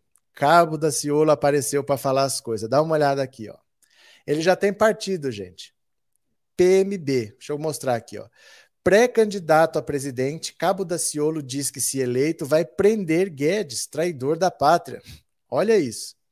Esse Brasil 35 é o novo, é o antigo Partido da Mulher Brasileira. Eles queriam levar o Bolsonaro para lá, mudaram o nome porque era Partido da Mulher Brasileira, mudaram para Brasil 35, que acabou indo foi o Daciolo. Ó, Pré-candidato à presidência da República pelo Partido Brasil 35, Cabo Daciolo afirmou que, se eleito, vai prender o atual ministro Paulo Guedes. Guedes para Daciolo é um traidor da pátria. Eu quero deixar um recado bem claro para o senhor Paulo Guedes. Uma vez o Cabo Daciolo presidente, Varão, você vai ser preso, Varão. E eu vou falar por quê. Porque é um traidor da pátria. Você está matando o nosso povo. Você, no início do teu governo, você falou que se o dólar chegasse a 5 é porque fizemos muita coisa errada. E nós já estamos falando de 5,60. Meu irmão, pede para sair e vai cuidar das tuas empresas lá no paraíso fiscal. Olha, o Cabo da Ciolo tá bravo, o Cabo da Ciolo tá doido. Glória a Deus. Esses palhaços não pensam nos empregos que essas empresas dão a muitos brasileiros pais de família que precisam. Ana Maria Carla Zambelli vendia raspadinha na Espanha. Olha a denúncia gravíssima. Será que ela foi que deu a ideia do Bozo dos dia sim, dia não? Não sei. Cadê? Esse esquizofrênico ainda existe. Olha, o problema não é o cabo da Ciolo. O problema é você ter trinta e tantos partidos, porque sempre vai ter vaga. Se você tivesse poucos partidos, eu, não tinha por que ter mais do que meia dúzia. Porque se você tivesse duas opções de direita, duas opções de esquerda, duas opções de centro, estava ótimo. Daí para menos, seis, cinco, quatro, por aí. Se tivesse dois partidos de esquerda, iam ter dois candidatos só. Num partido e no outro partido, os melhores iam ter que se matar para ver quem que ia poder disputar a presidência. Na direita, dois partidos, os melhores iam ter que se matar para ver quem ia ser os dois candidatos, e por aí vai. Mas com 30, sempre vai ter um Cabo da Ciolo, sempre vai ter um Enéas, sempre vai ter um Pastor Everaldo, sempre vai ter um Levi Fidelix, e uma hora um Bizarro ganha. Em 2018, o Bizarro ganhou, que foi o Bolsonaro, mas o sistema permite ao Bolsonaro ser candidato. Com tantos partidos, olha, são 33 partidos, mas tem 68 em processo de formação. Se esses 68 vingarem, são mais de 100 partidos à disposição. Você imagina uma eleição com 100 candidatos? Pode acontecer. Você entendeu? Não é possível que você permita qualquer um ser candidato. Você tem que ter poucos partidos para você obrigar dentro do partido que eles façam uma seleção e que só saia o melhor. Desse jeito sempre vai ter um candidato bizarro para chamar atenção, né? É, vai rodar lá o cabo Daciolo. O que aconteceu? Professor, o Lula vai ter debate com o Daciolo. Vai ter nada, Bolsonaro não vai. Né? Parabéns, o senhor responde a todos, até quem não é membro. O canal que eu gostava, o 247, só responde quem é membro. Absurdo isso. Não só lá, se você começar a reparar, isso é muito mais comum do que parece, é porque a pessoa não repara. Mas começa a reparar que a pessoa só responde superchat, né? É, estou no seu canal. Valeu, Fernando. Tá aí também? Obrigado, viu? É, Ceninha, que susto estava passando mal. O que aconteceu? Giovana não compara, não compra touro, não. Ela é ruim de dirigir desconfortável. Ai, acho que vai ter greve. Eu não tenho ideia. Tô esperando para ver. Tô esperando pra ver. Até o Daciolo é muito melhor que o Bozo. Não, aí a questão nem é essa, que Bolsonaro era de longe o mais despreparado daquela eleição, era. Mas você não tem que ter nenhum nem o outro. Não é possível que candidatos assim, que não tenham experiência para isso, consigam disputar a presidência. Você tinha que ter menos partido e aí a seleção ia acontecer por conta própria. Né? Mas você não tendo, você abre brechas para isso. PMB é um partido que não tem que existir. Quantos deputados tem o PMB? Partido da Mulher Brasileira. Brasil 35. Quantos deputados tem? Não tem que existir um partido desse, né? Podia ter só o PT e o PT. Olha a Isabel totalitária. É, de fiscal de banheiro a banidora da Fiat. Faz-me rir. Pastor Everaldo, desculpa, William Bonner, me ajuda. William Bonner, Pastor Everaldo está preso, né? O Daciolo falou M com o Haddad no debate, não gosto dele fora Daciolo. O Bolsonaro já tem partido? Não, não. Não tem e não está fácil de ter, porque os partidos não sabem exatamente o que, que eles querem. E é complicado você levar o Bolsonaro para lá, porque o Bolsonaro é brigado com o STF e com o TSE. Então você vai disputar uma eleição, você vai jogar uma partida de futebol brigado com o juiz?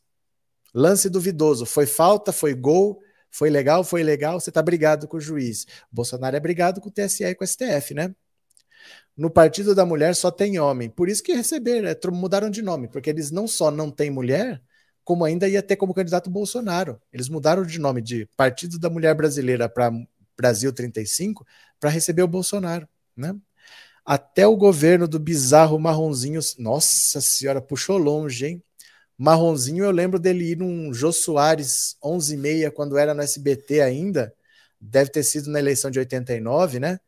O programa nem terminou, eu não sei o que aconteceu, a entrevista com o Marronzinho no Jô não terminou, cortou no meio, assim, cortou, cortou. Eu não sei que bizarrice que ele falou que cortaram a entrevista no meio, né? Só o Brasil de Bolsonaro para me fazer concordar com o Daciolo, glória a Deus. Mas assim que começa, sabe? Esses candidatos bizarros que você fala, ah, esse cara é louco, quem, onde já se viu tal. Tem um tão bizarro do outro lado que você começa a ficar simpático com esse cara aqui. Dali a pouco tem duas, três falas dele que você concorda, dali a pouco você está votando. Foi assim que Bolsonaro se elegeu. Tanta, de tanto meter o pau em tudo quanto era político, com uma coisa ou outra as pessoas foram concordando. E aí falaram: é, mas eu também concordo com aquilo. Eu não concordo com tudo, mas com aquilo ali eu concordo. E começou a ser menos absurdo. Os absurdos que ele falava na Luciana Jimenez, no Pânico, no CQC, começaram a soar meio: é, isso aí até que tem a ver. Deu no que deu, né? Ricardo Bueno, obrigado por ter se tornado membro, viu? Obrigado de coração, obrigado pelo apoio, obrigado pela confiança, meu caro. Agora tem mais uma candidata à presidência da República aqui, ó mais uma pessoa que pode ser, não sabemos se será, mas pode ser, candidata à presidência da República. Dá uma olhada aqui, ó. MDB deve lançar Simone Tebet como pré-candidata à presidência. Aqui, ó, Simone Tebet. Tadã! O MDB planeja anunciar já em novembro a senadora Simone Tebet como a pré-candidata do partido à presidência. Segundo integrantes da cúpula do partido, o anúncio ainda depende de algumas conversas finais, mas o tema está 99% certo. Tebet também teve exposição teve grande exposição durante a CPI da Covid e é a aposta do MDB contra a polarização entre Lula e Bolsonaro. Olha, sabe o que é o mais engraçado da política brasileira? É que assim, tem pessoas que são de direita, que são ruralistas, que votaram no Bolsonaro, Mas o bolsonarismo é uma coisa tão louca, tão absurda, que até esses caras com os quais você não simpatizaria em princípio, parece que viraram grandes estadistas. A Simone Tebet é uma. Ela sempre foi ruralista, sempre foi direita, continua sendo. Mas o bolsonarismo tem um nível tão baixo que lá na CPI da Covid, metendo pau nos negacionistas, nessa gente ainda do escândalo da Covaxin e tudo, ela parecia que era uma política fantástica. A Soraya Tronic é outra. Bolsonarista até o osso, defensora do Bolsonaro, defensora da, dos ruralistas também, de tudo, mas na CPI da Covid parecia uma mulher fantástica também. Então o bolsonarismo, ele fez as pessoas assim que a gente não simpatizava, elas estavam aqui elas continuam aqui, mas o bolsonarismo é tão baixo que parece que estão lá em cima. Essas mulheres, elas têm o seu valor, mas elas não são de esquerda, elas nunca serão e elas sempre terão uma economia voltada para o mercado, voltada para as grandes empresas. Elas nunca terão essa preocupação popular toda que a gente pode, que a gente espera que um governo de esquerda tenha. Mas o bolsonarismo está transformando essas pessoas em pessoas incríveis, de tão baixo que é o nível de um Marcos Rogério, do vô do Zap, né, o Heinz. Esse pessoal tem um nível tão baixo que você vê desfilando uma Soraya Tronic para lá e para cá, fala, nossa, que mulher fantástica. Bolsonarista até não poder mais, mas só por não ser negacionista já parece de outro planeta, né? Filiação do senador Contarato ao PT seria bom demais. Mas ele não tem por que se filiar agora, né? Ele acabou de se eleger senador há quatro anos, ele não deve disputar eleição nem nada. Não tem muito por que ele fazer esse movimento agora. Ele não vai sair candidato a nada, né, Maristela? Obrigado pelo superchat, viu? Presidente de nada. O que foi, Marcos? O que, que aconteceu? Qual é o motivo da revolta? Conta para mim, presidente de nada. Cadê? Tudo Falciane. Simone votou contra Dilma no golpe. Não, isso daí, ó, vocês têm que excluir esse critério. Ou a pessoa é do PT, ou não para de falar que votou contra Dilma. Todo mundo votou contra Dilma. Todos votaram contra Dilma. Só o PT não votou. Então esse não pode ser o critério. Ah, votou contra Dilma. Todos votaram. Eles inventaram o antipetismo para derrubar a Dilma. Então, se você ficar preso a isso, o Lula vai governar com 10% da Câmara só só vai governar com o próprio PT e não pode ser assim. Né? Se você quiser aprovar uma PEC, você precisa de 60% na Câmara e 60% no Senado. Então, ai, votou contra Dilma. Gente, todo mundo votou contra o PT. Ou você era PT ou você era contra o PT. A gente não pode ficar preso nisso, não, porque senão nós não vamos tirar esse país do buraco, viu? O buraco é muito grande, as pessoas estão comendo carcaça de peixe, estão comendo osso, e a gente precisa tirar esse país desse lugar, né? Temos que votar no máximo de candidatos do PT para fortalecer o presidente Lula em 2023. Cadê? Vejamos o histórico político dessas pessoas e não deixemos de levar por um ato do momento. Cadê quem mais? Qual a experiência pra, que essa senhora tem para sair para a presidência do país? Mas não é questão de experiência. É, não é para ganhar. Não é para ganhar. É para ela colocar a cara na televisão. É para o MDB ter um candidato. Porque funciona assim, Sirlei o horário eleitoral é dividido. Eu não posso fazer o que eu quiser no horário todo. Tem um horário nessa eleição aqui, ó, vai ter um horário para presidente, um horário para senador, um horário para governador, um horário para deputado federal e um horário para deputado estadual. É divididinho. Se você não tiver candidato à presidência, você perde esse horário. Então você tem que ter um candidato a presidente, mesmo que você não queira que ele ganhe, mas você tem que ter para não perder esse horário Aí, no horário do presidente, o candidato a presidente recebe um candidato a deputado federal e fala: Eu sou Fulano, candidato à presidência, e eu apoio para deputado Fulano. Eu sou Fulano, candidato a presidente, para deputado estadual, eu apoio Fulano. Eu sou Fulano, candidato a presidente, para senador, eu apoio Fulano. Você usa desse jeito. Entendeu? Então o MDB vai ter que ter um candidato, porque ele não vai jogar esse tempo fora. E interessa um candidato, por exemplo, como ela, que está no meio do mandato, porque ela não vai ficar sem mandato se ela perder. O mandato de senador é de oito anos. Então ela bota a cara na televisão, ela ganha projeção é, nacional, o país todo vê, porque o Brasil não conhecia nacionalmente antes da CPI da Covid. Agora conhece, então fixa uma marca para o futuro. Isso os partidos fazem. Entendeu? Muitas vezes você tem um candidato, não é porque você quer ganhar, não. É porque você está pensando em formar um nome para eleições futuras assim. Você entendeu? É, hoje sou livre, obrigado pelo superchat, viu? Muito obrigado, obrigado de coração. É, Randolph e o Omar Aziz gostam do Lula? Pode ser. Contarato era o candidato ideal para ganhar o Espírito Santo e o Lula parece que pensou nisso. Então, é que tem que ver, não é assim. Quem que o Lula quer? Porque você vai ter que fazer alianças.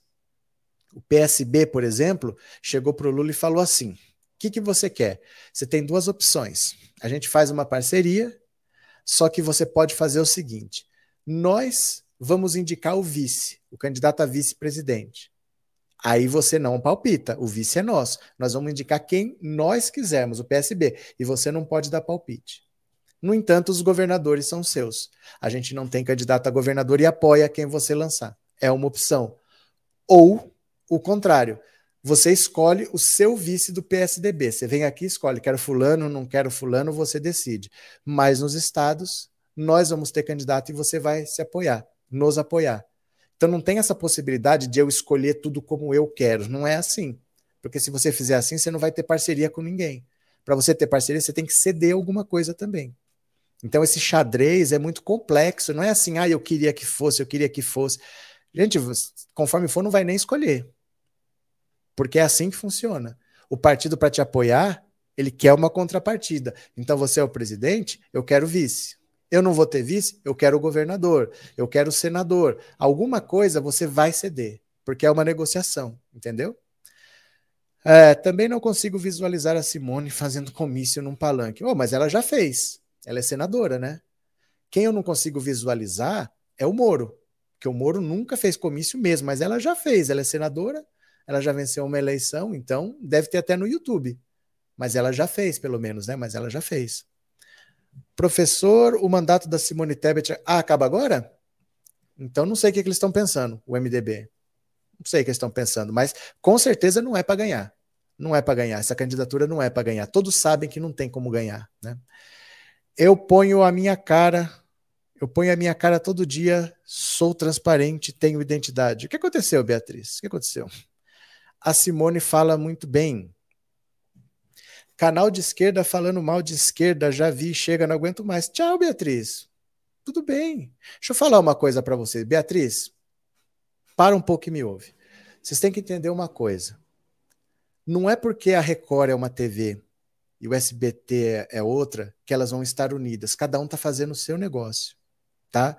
Vocês têm uma ilusão de que só porque cada um tem um canal que as pessoas são amigas, são pessoas que nem se conhecem muitas vezes.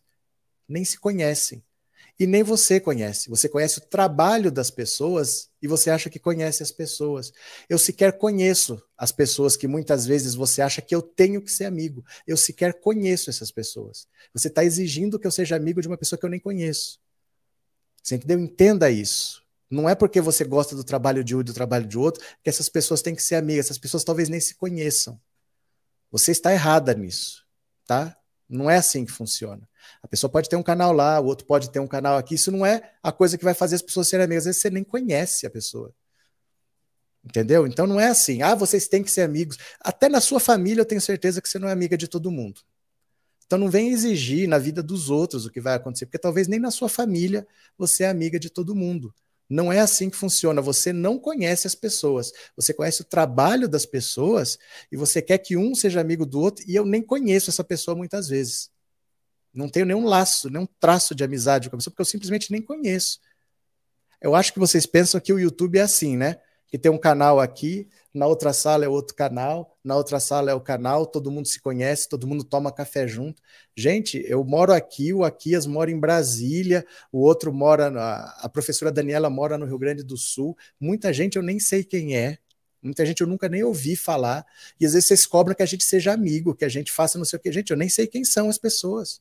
Eu sei que existe, que tem um canal, mas não tenho nenhum laço com essa pessoa. Entende? Não faz sentido isso que vocês cobram muitas vezes. Vocês têm que ser unidos. Eu nem conheço a pessoa. Você entendeu? Você conhece o trabalho das pessoas. É bem diferente, tá bom? Olha, é, somente os bandidos e canalhas apoiam Bolsonaro nesse mundo. Tá certo. Vamos mudar de assunto aqui, ó. Vamos mudar de assunto aqui. Olha o que o Mourão falou. Olha, olha o que o Mourão falou. Presta atenção. A maioria que tem consciência ambiental é de esquerda. Uai, e o que, que deu no Mourão? O que, que deu no Mourão? Mourão pirou. Olha, o vice-presidente da República, general Hamilton Mourão, foi acometido de um surto de sinceridade na sexta-feira. Ao sair do seu local de despacho em Brasília, o militar que comanda o país na ausência de Jair Bolsonaro disse a um grupo de jornalistas que as pessoas que têm consciência ambiental são do campo ideológico da esquerda. A gente sofre crítica, eu já falei, por três fatores. Existe a questão política, já que o nosso governo é um governo de, já que o governo, que o nosso governo, pera lá, não tô entendendo, Mourão, tá confuso. A gente sofre crítica, eu já falei, por três fatores. Existe a questão política, já que o nosso governo é um governo de esquerda. Tá faltando um não aqui em algum lugar, né? A maioria das pessoas que tem realmente uma consciência ambiental são de esquerda. Então, a crítica política embutida nisso aí.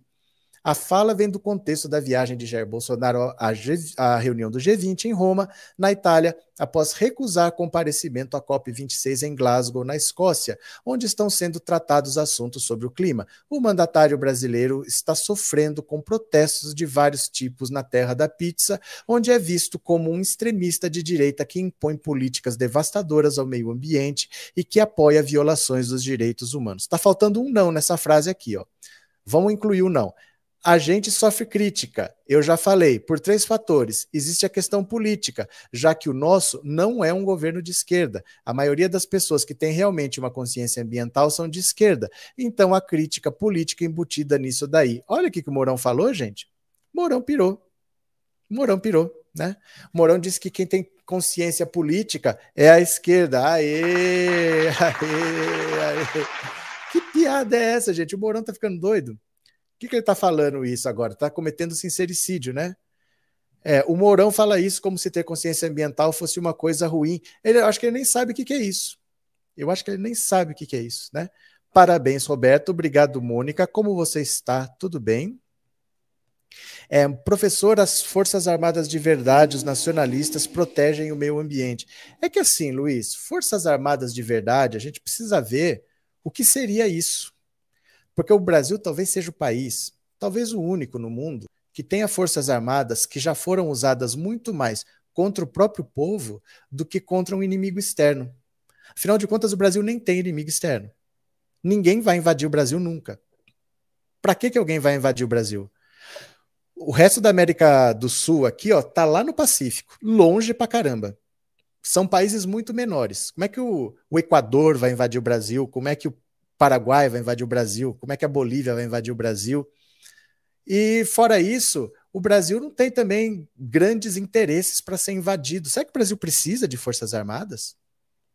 Elas só são usadas contra o próprio povo, para ameaçar dar golpe, para ficar desestabilizando o governo. Será que o Brasil precisa realmente? Se tivesse uma guerra entre Brasil e Argentina, no dia seguinte os americanos estavam aqui e botavam ordem na casa. Ou mandava parar, ou pendia para um lado, ou pendia para o outro, mas não ia ficar assim uma guerra, ó, vocês lutem aí, vamos ver quem ganha. Não tem possibilidade do Brasil fazer guerra com ninguém também. Não tem motivo e não tem possibilidade na prática. Os Estados Unidos vêm aqui e acabam com a festa. Então, para que, que a gente precisa de forças armadas? Para gastar leite condensado só, né? Esse Mourão não serve nem para estaca. Tá certo. Boa noite, Bruno. Aí eu me pergunto quem é mais pior, Bolsonaro ou Mourão? Novidade só agora que você descobriu isso? Assim, olha, o Mourão, ele nem é da política. O Mourão era militar até 2018.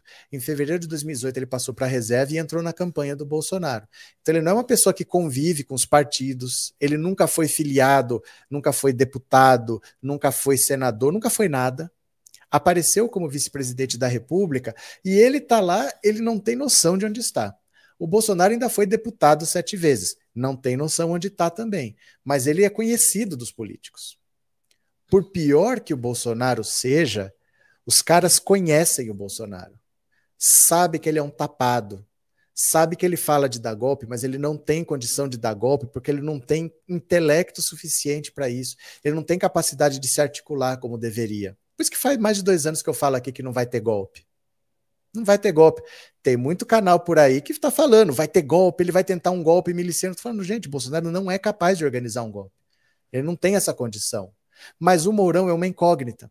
Porque como ele não é da política, por exemplo, o Centrão fica receoso de falar: vamos fazer o impeachment do Bolsonaro, que a gente conhece, que era deputado do Centrão, que a gente sabe que é uma besta quadrada, sabemos tudo isso, mas bota o Mourão lá, aí a gente faz um acordo com o Mourão. Será que ele cumpre? Ninguém sabe. Será que ele não fala para a gente que vai cumprir, depois ele não vai estar aliado com os militares?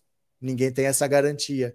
Então o Mourão, por ser uma pessoa de fora da política, não dá firmeza em ninguém de fazer impeachment de Bolsonaro também. Tem isso também, sabia? É muito difícil que os políticos queiram tirar o Bolsonaro para pôr o Mourão, porque o impeachment é assim. Você vai tirar o Bolsonaro, vai entrar o vice, porque eles não confiam no Mourão. Eles não conhecem o Mourão. O Mourão não é da política. O Mourão não tem conversa. O Mourão não tem trato com eles. E o Bolsonaro, eles sabem quem é, que é aquela coisa besta que vai fazer uma besteira, vai estar tá para ser preso, vai precisar de ajuda e vai pagar o que precisar. Bolsonaro é assim, para eles tá bom, né? Cadê? Você pagou porque quis. O que aconteceu? Tô brincando, mas você me bloqueou. O que está acontecendo, gente? O que está acontecendo? Qual é o caso? O Brasil precisa investir em tecnologia, inclusive para as Forças Armadas, comprando equipamentos e drones mais modernos. É que, Maristela, o Brasil não pode investir tem uma coisa que chama teto de gastos. Hoje em dia, você tem um limite do que gastar e não pode gastar mais. Se você falar assim, olha, eu acho que a gente precisa investir em educação. Olha, vou botar mais dinheiro na educação, vou pagar melhor os professores, vou fazer mais. Não pode. Tem um teto de gastos, você não pode investir. Eu quero modernizar os hospitais. Passamos por uma pandemia, precisamos estar melhor preparado. Não pode gastar em saúde teto de gastos, está dentro da Constituição. O que você gasta esse ano é o mesmo que você vai gastar no ano que vem, no outro, no outro, no outro, no outro. Só reajusta com a inflação, você só repõe a perda inflacionária. Você não pode aumentar o gasto. Que, que tem que fazer? Esse teto de gastos tem que sair da Constituição. Ele não deixa o Brasil crescer. Hoje, o setor privado não investe porque não tem para quem vender e o setor público não investe porque não pode investir, porque tem o teto de gastos. Então nós estamos presos nessa espiral de recessão que só vai se agravar o ano que vem, né? Eu estou indignada. Com o que, Beatriz, que você está indignada? Meu Deus do céu, qual que é o caso? Uh, Rodrigo Costa Moraes, é isso mesmo. As Forças Armadas tinham que estar protegendo nossa soberania, mas estão fazendo o contrário. É porque assim, ó, esse é um caso, gente, que não tem, é uma discussão que não tem fim. Porque o Brasil tem forças armadas que são caras demais pelo pouco serviço que elas prestam, mas que também não têm o tamanho suficiente para prestar o serviço que de verdade elas deveriam prestar. O que a gente tem hoje é uma estrutura cara que só serve para manter os privilégios desses militares topo da carreira, não os soldados. Os soldados, às vezes, não têm nem farda direito. Leva farda para costurar em casa mas o topo é cheio de privilégio e isso é uma estrutura cara. Mas para dar conta de defender, vamos dizer, a soberania, a gente não tem exército para isso. É muita fronteira, é muito território para o exército que a gente tem. A, a fronteira do Brasil é uma peneira. O, Alan dos Santos voltou para o Brasil, ele veio de avião, eu acho que até o Paraguai, entrou pela fronteira, a Polícia Federal não ficou sabendo, foi encontrar com ele em Santa Catarina. Ele não veio de avião para o Brasil. Se ele vem de avião para o Brasil, no aeroporto ele é preso. Ele entrou por terra e ninguém viu. E quem quiser entrar e quem quiser sair, passa. E é assim, então não adianta, né? Aristides, a mamata veste farda, muitos privilégios e nenhum compromisso com a sociedade. Verdade. Por que incluíram esse teto na época? Porque a mentira é o Estado gasta demais o Estado não tem responsabilidade, então vamos impor um limite. Se gastou isso, o ano que vem você gasta isso. E o ano que vem você gasta isso. E o ano que vem você gasta isso. O problema é, você só leva em consideração a inflação. Então, por exemplo, se você gastar um bilhão hoje em educação, o ano que vem você só pode gastar um bilhão. Só vai mudar por causa da inflação. Então é o mesmo dinheiro. Um bilhão, um bilhão, mas a população cresce. Então, na prática, na prática, você está gastando menos, porque a população cresce, a economia cresce, mas o valor que você pode investir não cresce, é um valor fixo em reais, não é uma porcentagem. Não é assim, gastou 10% do orçamento, só pode gastar 10% do orçamento. É um valor fixo em reais. Então, se você colocar um bilhão, o ano que vem só pode gastar um bilhão, um bilhão, um bilhão. A população cresce e você não vai ter mais dinheiro para investir. É impossível você manter ao longo do tempo esse teto de gastos. É impossível Ele foi criado em 2016, nós já estamos em 2021, são cinco anos que o valor é o mesmo com a população crescendo. Não posso investir em educação, não posso investir em saúde, né? Cadê que mais?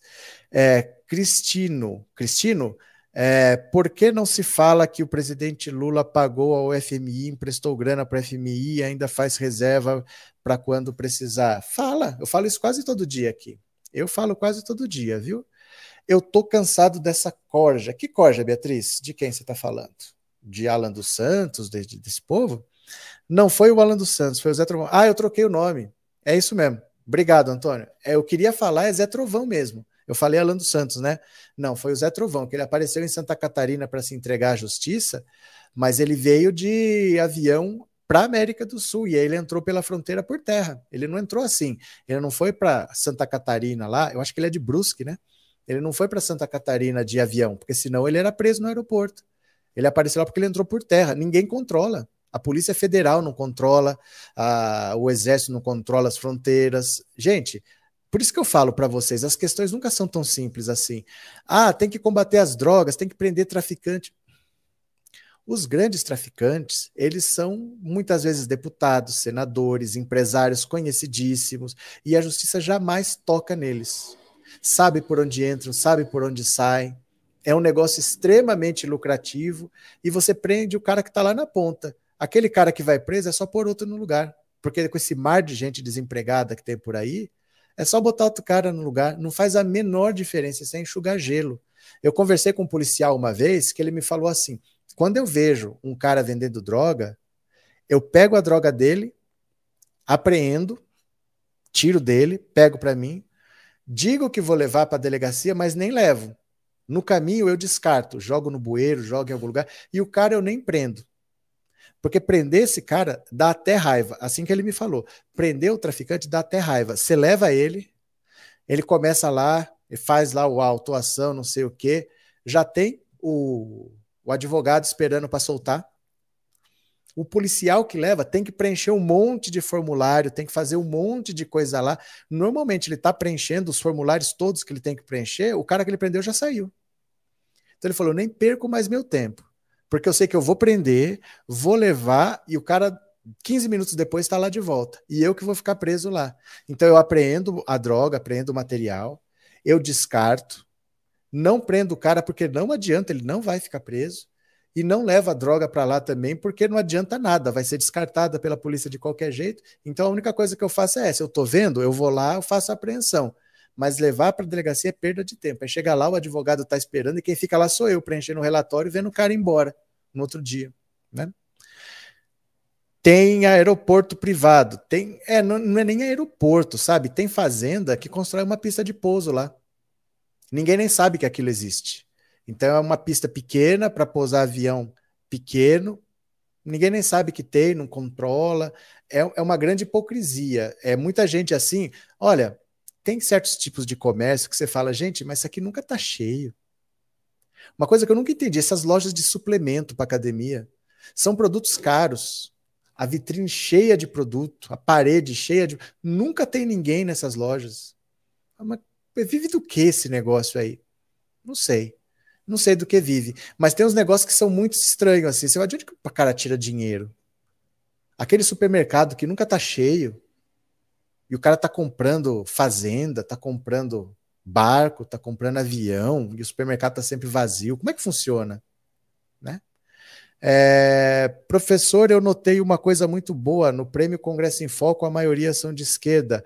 O único nome que eu vi que não é é o Kim Kataguiri. É porque o Kim Kataguiri ele aparece, ele fala muito, né? Então na hora de lembrar, ele acaba sendo lembrado. Mas deixa eu falar. Mas deixa eu falar. Ó. Opa, pera lá. Deixa eu colocar o foco aqui. Pera lá. Só um segundo. Pera. Pronto. Foco automático. Pronto, ó. Senão vai ficar fora de foco. Ó.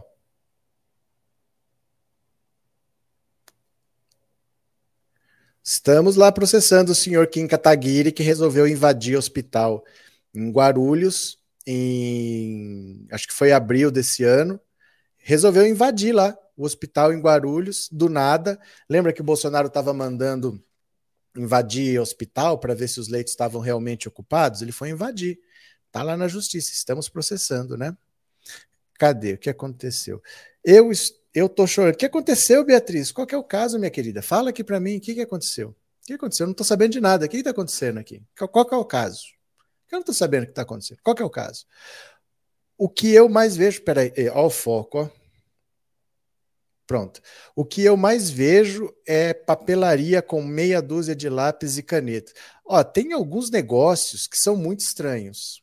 Que você fala de onde esse cara tira dinheiro, porque tá sempre vazio o negócio do cara, nunca tem ninguém comprando, nunca tem ninguém fazendo nada e o cara enriquecendo. É muito estranho, né? É... Fale do aeroporto de Cláudio. O Aécio investiu um bom dinheiro. Por quê? Não tenho ideia.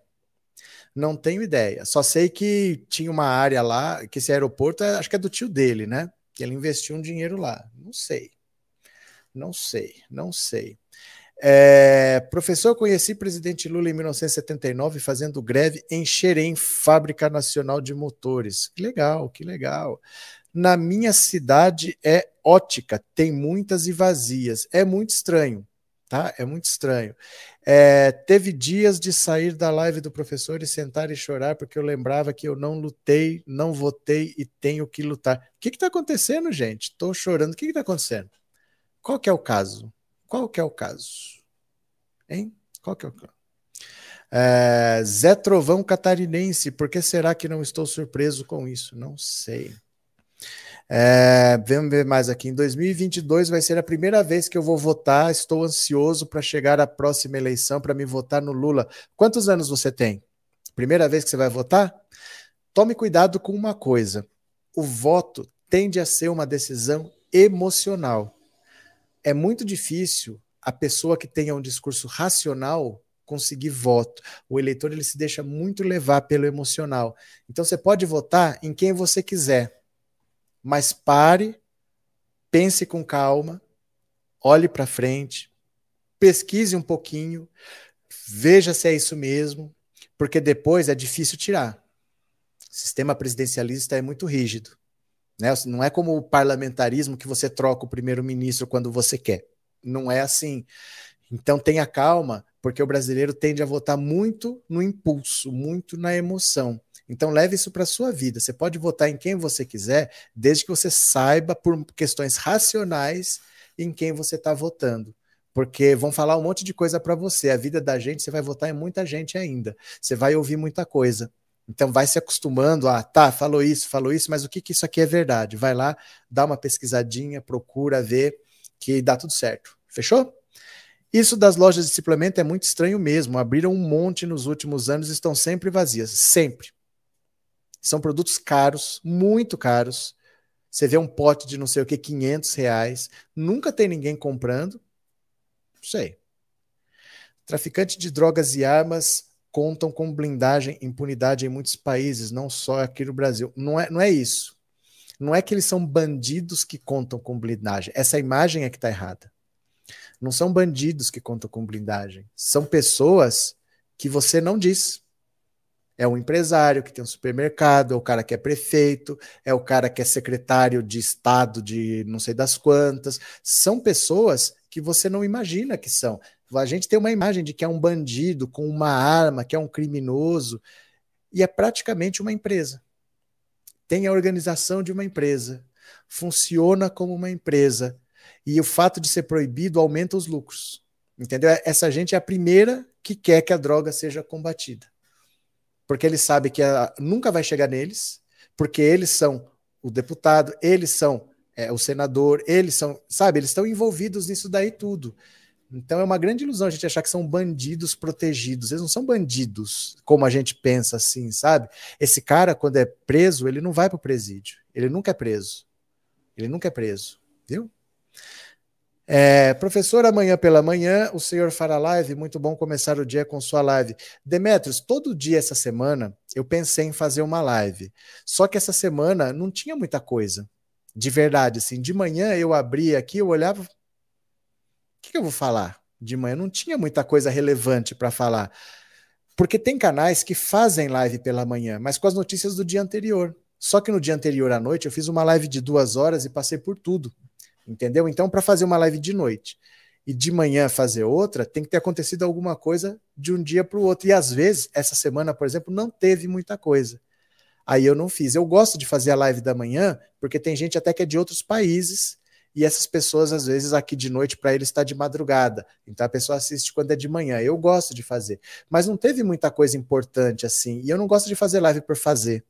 Fazer live só para ter visualização, fazer live só porque o YouTube não sei o quê. Eu faço quando tem coisa relevante para fazer. De noite sempre tem, porque passou o dia. Mas de manhã não tem tido muita coisa, sabe? Então é por isso que eu não tenho feito. Se tiver, a gente faz. Tô, eu tô afim de fazer live amanhã. Tô parando de chamar. Mas, gente, o que, que tá acontecendo? Qual que é o caso? Tenho 50 anos e voto no Lula PT desde 89, meu primeiro voto. Tá certo? Cadê que mais aqui, ó? Assessor de deputado. É, é assim, ó. Por isso que a gente é bom quando a gente estuda qualquer assunto. Você é contra isso? estuda um pouquinho sobre aquele assunto que você pode até descobrir mais argumentos para ser contra. Você não precisa estudar para mudar. Você pode confirmar, mas você tem até mais argumentos para conversar com as pessoas. Esse assunto, por exemplo, de drogas, é um assunto que ninguém sabe. As pessoas falam sem saber como realmente acontece. Porque tudo que se fala, olha, se vocês têm jovens na família, vocês sabem o que eu estou falando.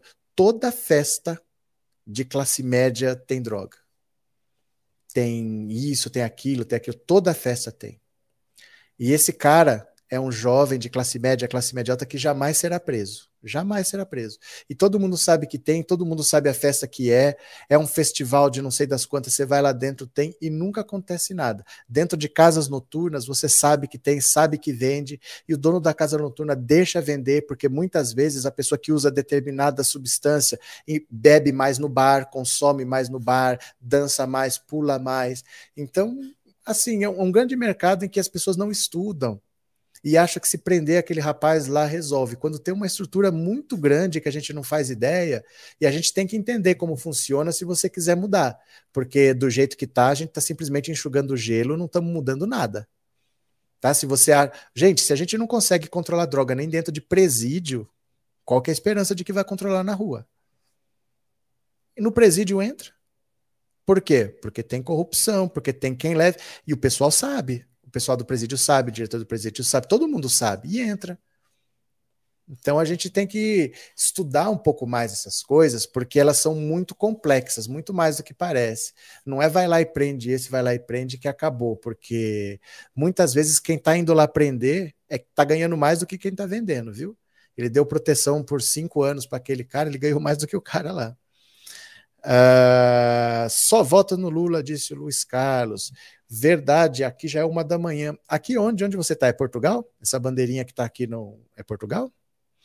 Kelly, quem for chegando, deem like. Obrigado, gente boa. Valeu.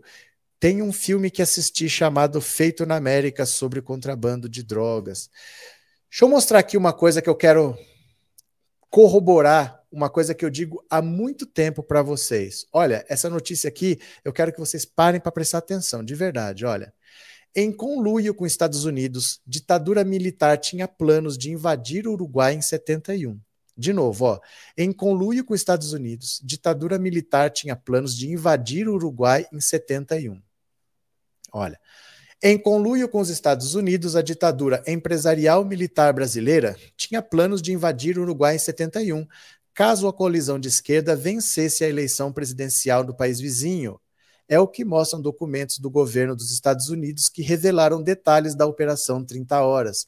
A informação é de uma reportagem do UOL que analisou documentos secretos produzidos pelo Departamento de Estados à época por meio de embaixadas e consulados no Brasil e em países da América do Sul. Telegramas, relatórios, memorandos mostram como era acompanhada a situação política nos países do Cone Sul.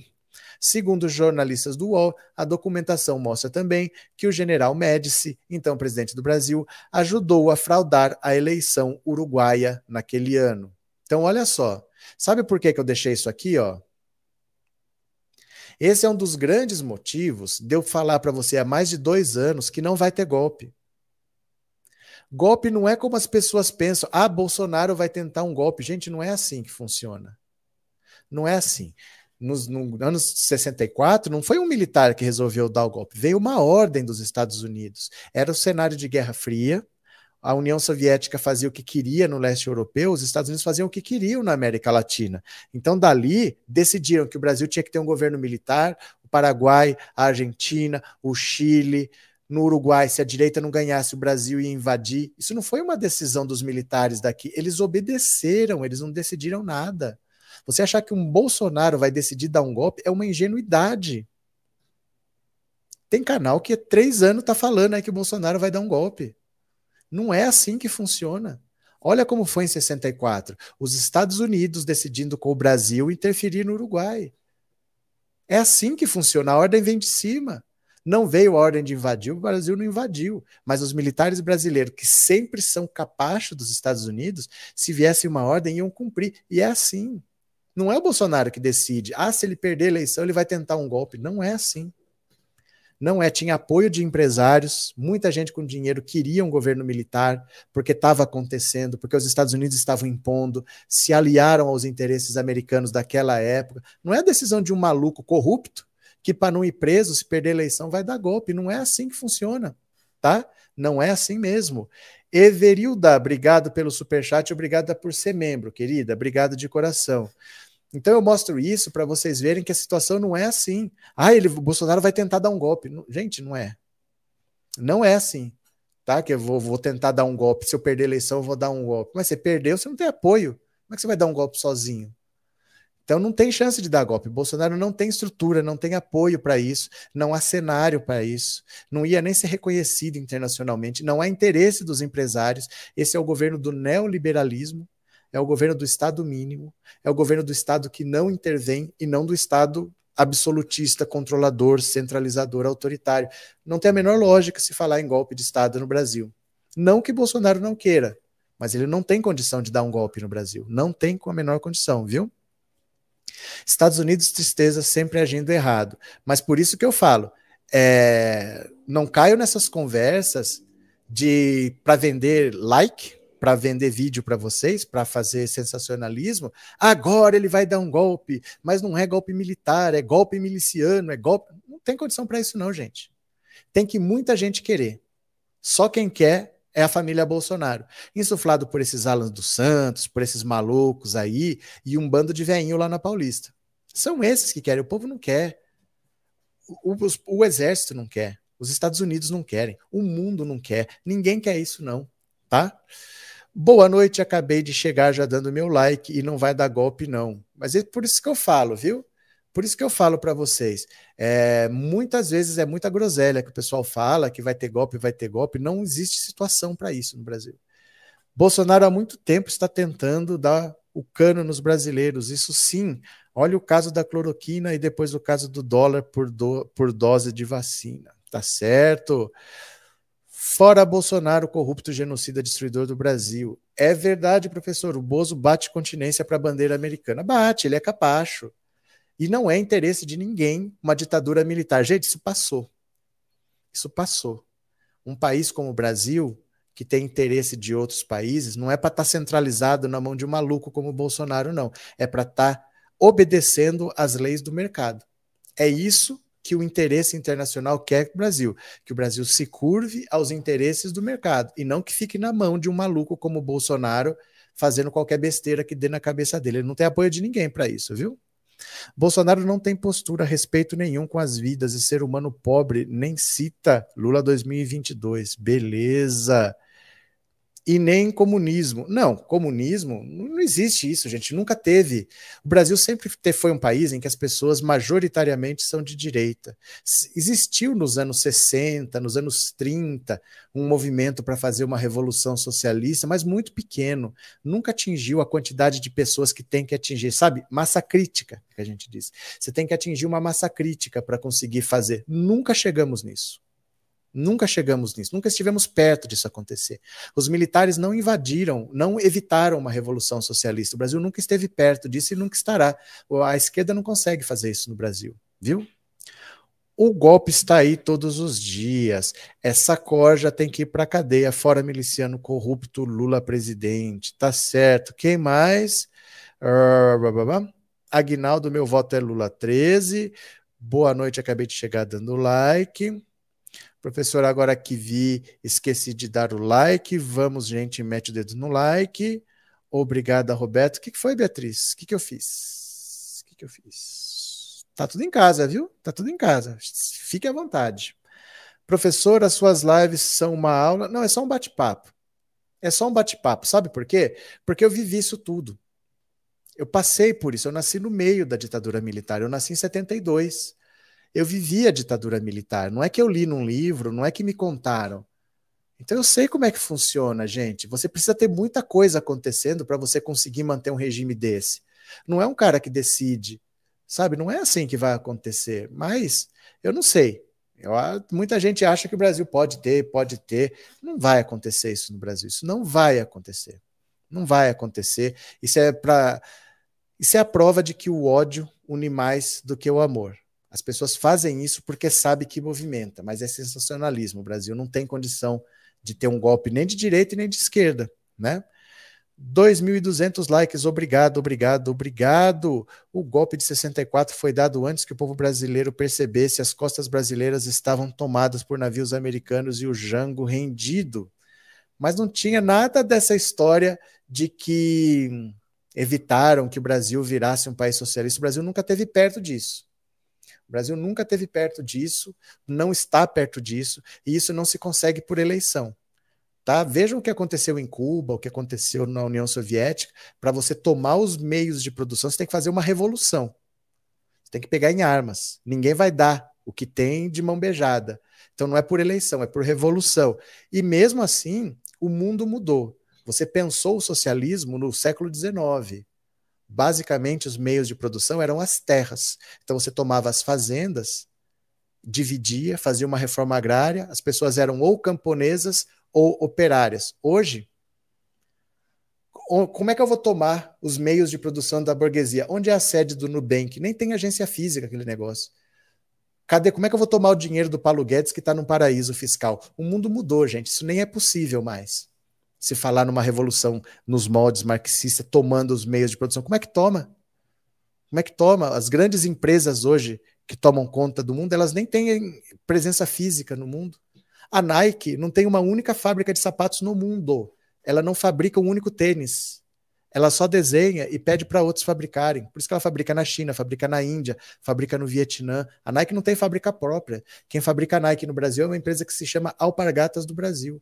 Como é que eu tomo a Nike? A Nike são pessoas que projetam tênis, ela não tem nenhuma fábrica para eu tomar. Vocês entenderam? Cadê? Sou portuguesa, mas não perco uma live sua também. Obrigado, acompanhando no Facebook. Obrigado, viu? É Luna, Luna Marques, bem-vinda. Ó, eu vou falar, vou parando por aqui. Foi um ótimo papo. Obrigado a todo mundo que acompanhou. Amanhã eu vou tentar fazer uma live de manhã se tiver assunto, porque eu não faço live por fazer, não fico aqui prendendo vocês de graça, enrolando, não. Eu faço quando tem coisa relevante para falar. Se não, de noite, com certeza estamos aí. Tá bom? Beijo grande.